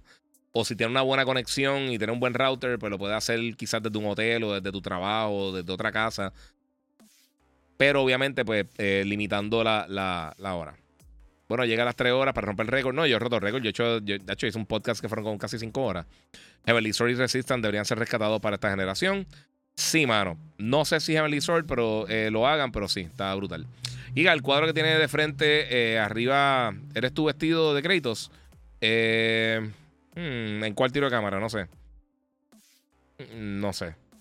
No sé qué cuadro estás diciendo. No, no, yo no tengo ninguno vestido de crédito yo. Braid fue el primer amor de, a los indies y The Messenger. The Messenger está en cool. se me ha olvidado. Hollow Knight también me ha hecho seguir eh, siendo fan. Ha hecho muchos indies bien nítidos, mano. Den el break a los indies. Eh, mira, sería cool hacer un remake de Lunar Silver Star Story complete. Sí, mano. Tiene más cámara tú en el estudio que la gasolinera en Puerto Rico. Sí. Sí, mano. Hasta ahora Tears of the Kingdom debería ser el Game of the Year. Eh, yo te voy a ser bien sincero. A mí no me está. A mí está súper bueno. Para mí no es el Game of the Year. Para mí. Para mi gusto. No me gusta lo de construir. El combate sigue siendo una basura. Eh, a mí no. A mí. Mi juego favorito es la de Wind Waker. Me encanta Twilight Princess, eh, Breath of the Wild y Tears of the Kingdom, que no lo he acabado todavía, pero me gusta un poquito más que, Breath of the Wild. Pero entre los juegos 3D de Zelda, lo que son Ocarina, Mayora, este, Skyward Sword, eh, o sea, todos esos títulos 3D que no son los títulos tradicionales ni los top-down como los de Super Nintendo, eh, como Link to the Past y esas cosas, eh, me gustan literalmente los únicos dos juegos de Zelda 3D que me gustan, que no me gustan más que Breath of the Wild son Mayora y Skyward Sword. Que Skyward Sword es por, por, el, por, la estupidez de los motion controls. pero fuera de eso, a mí Ocarina me gusta más. Twilight Princess me gusta más. Wind Waker me gusta más. Me gusta más ese estilo de juego. El combate se sentía más sólido. Me gusta más que se sentía más estructurado. Eh, pero eso es mi gusto. Nunca he dicho que son malos porque es que no son malos. Pero para mí eh, no va a ser mi juego del año, definitivamente. me, me gustado, este año me gustó más Hogwarts, me gustó más. Este, tengo que meterle sólido a, a, Star Wars, pero y por ahí viene Final Fantasy, viene Diablo, viene Starfield, que ojalá sea un juegazo. Este, otra cosa. Hay, un montón de cosas este año. Pero para mi gusto, y yo soy súper fan de Zelda, antes de que, de que alguien piense lo contrario o lo que sea. Eh, no sé, mano. Eh, eh, yo, y, si es para ti, yo sé que lo más seguro va a ganar el, juego, Game of the Year, a menos de que algo llegue súper impresionante. Este, pero personalmente siento que los problemas principales que yo tenía con Breath of the Wild no los mejoraron. No los mejoraron. Y pero no tengo problemas con el rendimiento. Sé que, sé que la consola es vieja, no tengo problemas con eso. Eh, no sé, y viene otro Call of Duty este año que me están preguntando por acá. No sé para cuándo viene, pero lo más seguro para octubre, noviembre. Imagino que quizás en las próximas semanas tengamos detalles de eso, pero sí. Eh, mira, por acá tenemos Detroit. Detroit Become Human está durísimo. Ese juego está buenísimo. Era el mejor. Hello from Connecticut. Muchas gracias, joder, eh, José L. Cordero. Perdón, mi gente. Llevo 2 horas 58 minutos. Ayer estuve en la presentación del, Samsung Arc de, de Samsung. El monitor nuevo, por supuesto, en LBC. Eh, hice también, ¿qué fue lo otro que hice esta semana? Eso, de hecho, un montón de cosas. Después, ah, hice el, el showcase de PlayStation, después grabé el show de televisión, después salí por una reunión. Estoy haciendo esto, sinceramente, con lo que me queda de gasolina, Corillo. El resto del fin de semana no voy a conectar. quizá hago un, podcast el lunes, eh, pero no creo que ni siquiera el domingo. Este weekend yo voy a descansar. Y tengo el lunes feriado, son. Aunque tengo que trabajar por la noche también. Eh, Heavenly Sword, eh, que se lo den a Soccer Punch. Vamos a ver. Eso no sería mala. Outlaw Gunslinger, el que diga que Gozo Tsushima es un pelijuego. Eh, está fumando de la buena. Es que González, mira, yo vacilo a mi cuñado eh, con eso de los pelijuegos, pero un Gozo Tsushima, God of War, Tomb Raider, Metal Gear, uff, que nunca dejen de hacerlo. Y Metal Gear, de todos esos juegos, yo creo que es el más que. Y a mí me encanta Metal Gear, pero tiene a veces unas porciones que son 25 minutos de, de tú ver qué es lo que está pasando. Y a veces se le va la mano a Kojima con esas cosas. A mí me encantó The Stranding. Yo sé que es difícil para mucha gente entrar en el juego, pero The Stranding está durísimo. Eh, todos los juegos son pelijuegos porque son videojuegos. Bueno, sí. Heavy Rain, Detroit, y los Quantic Dreams, eh, Indigo Prophecy también parecen películas, pero están durísimos. Max Mikkelsen sería un buen, eh, buen este, John Marston. Sí, lo que pasa es que él tiene un acento bastante fuerte. Pero sí, no sería malo, de verdad. ah, bueno, pues a otros 6 horas, nah, papi, no, hoy no. Yo creo que para los Game, los Awards son de los más largos que yo he hecho los, live. Han sido 4 horas y pico porque están al garete. Estoy de acuerdo, Wind Waker y Karina son los mejores, eh, aunque siempre son debatibles. Sí, cada cual tiene su, su gusto. Eso no lo va a leer, loco. Mira, también pienso que el Game of the Year se lo lleva Zelda, eh, aunque, no me, aunque no me gusta el juego, dice Hanso. Sí. Y, oye, no está malo. Pero sinceramente no me, me ha dado trabajo jugarlo, de verdad. O sea, no me lo enviaron para enseñarlo que, que y, nuevamente, porque la gente piensa que te lo regalan, no es que me lo dan con antemano, con tiempo, con anticipación, y tengo tiempo de poder jugarlo para poder preparar la reseña. Si llega ya después del lanzamiento, es un dolor de cabeza, porque se me, me sea, un juego que está a las 40, 50 horas, tengo otros títulos que estoy reseñando y no sé, es un peo. Mira, estoy de acuerdo contigo, tienes razón, Wind Waker es un juegazo y es verdad, aún faltan más juegos, también pienso que Star Wars está brutal y Hogwarts también. Sí, es muy difícil decir ahora, o sea, estamos, no hemos llegado a la mitad del año. Eh, a menos de que sea algo bien, bien, bien exagerado. Eh, y, tengo que decir, a mí parte de lo que no me gusta es que eh, no me gusta lo de construir. No me gusta en Fortnite, no me gusta en ningún, juego, me gusta. A mí personalmente no me gusta esa cosa. Este, gracias por el contenido gratis. Sí, papi, paso estamos. Mira, yo nunca jugué Heavenly Sword, pero, pero recuerdo que decían que el protagonista era novia de Kratos, porque son juegos parecidos. Y Andy Serkis hizo el villano de Heavenly Sword. Busquen los trailers. Eh, tiene unas partes bien chistosas, bien nítidas. Eh, ese es de. Para esa era del PlayStation 3. Eh, ese es uno de mis villanos favoritos. Y también él hizo un juego que él era la voz principal del protagonista. Que era Journey to the. Journey to the West era. No me recuerdo cómo era. Deja ver. Este.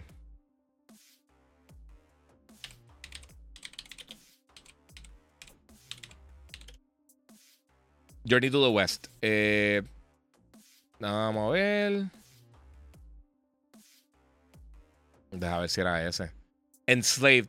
Eh, Odyssey to the West se llamaba. Ese juego estaba bien nítido. Eh, y tenía, tenía un cast bien brutal. Era Ninja Theory también. Man, y no vendió. Eh, y tú, tú usabas un personaje que se llamaba Monkey, creo que, que se llamaba. Y Andy Serkis hacía el motion capture y la voz del personaje. Mira, estoy bien hype por Diablo. No veo a la hora que llegue ya el 6.1.23. Sí, papi. Y falta Spider-Man 2 también. Sí, falta un montón de cosas, mano. Eh, quiero ese trailer de, GTA Jazz. Ya, yo no creo que este año salga, mano. Diamond King dice, en teoría, que te dijo ahorita de Miles peleando con Peter en el juego, a mí me hace sentido, ya que Miles es perfecto para, para un symbiote, ya que tiene electricidad. Tienes toda la razón también. Aunque el, sonido también lo fastidia. Eh, bueno, Corillo.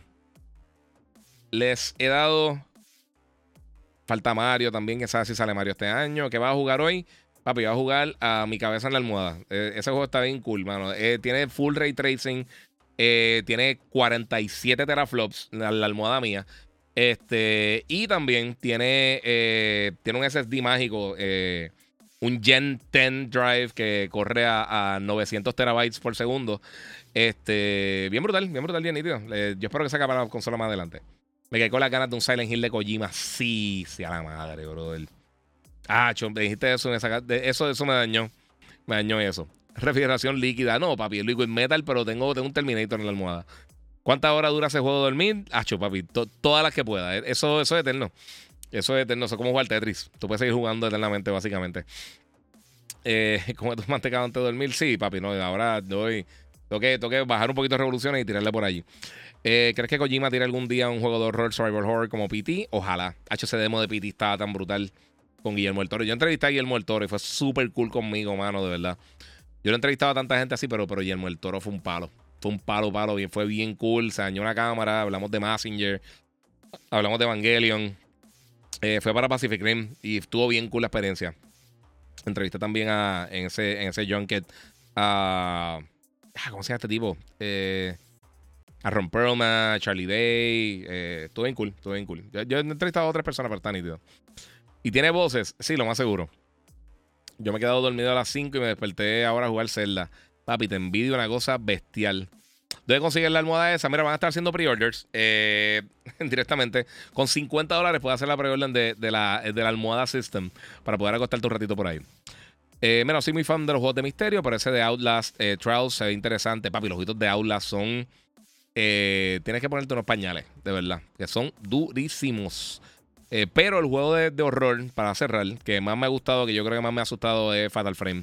No el más que me ha gustado, pero el más que me ha asustado, Fatal Frame era, era de pesadilla. Y Eternal Darkness a veces se tiraba esas cositas. Así que bueno, Corillo, Muchas gracias a todos los que se conectaron. Si no lo has hecho todavía, suscríbete. Recuerda seguirme en mis redes sociales, el Giga947, el Giga en Facebook, Gigabyte Podcast. Oye, tengo que darle gracias, por supuesto, a la gente de Monster Energy que siempre está apoyando mi contenido. Y para cerrar, también tengo que darle gracias a la gente de Atlantic University. Mira, ellos entraron hoy para eh, decirle esto. Y mira, si eres joven entre edades de 14 y 18, te gusta la tecnología para usos creativos, ven y descubre tu talento en las profesiones del futuro. Eh, mira, ahora eh, adquiere, puedes adquirir experiencia en las tecnologías que nos permiten crear arte digital, disfrutar de talleres especializados en animación, desarrollo de videojuegos, cinematografía, 3D printing, realidad virtual, realidad aumentada y hasta esports.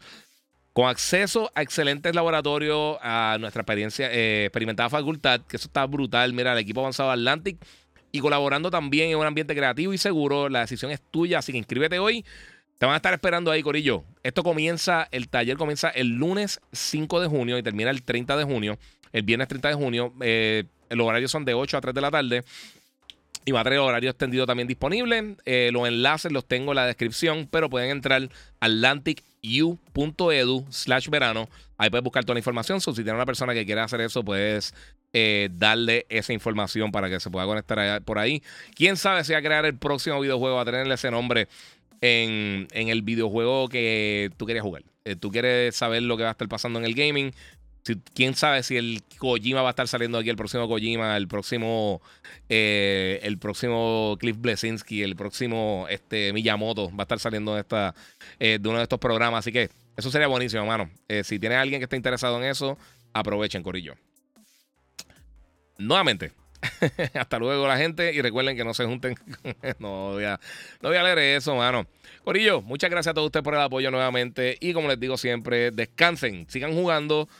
Eh, sigan, obviamente, eh, síganme en todas las redes sociales, el Giga947, el Giga Facebook y Giga Podcast. Y ahora sí, buenas noches y seguimos jugando.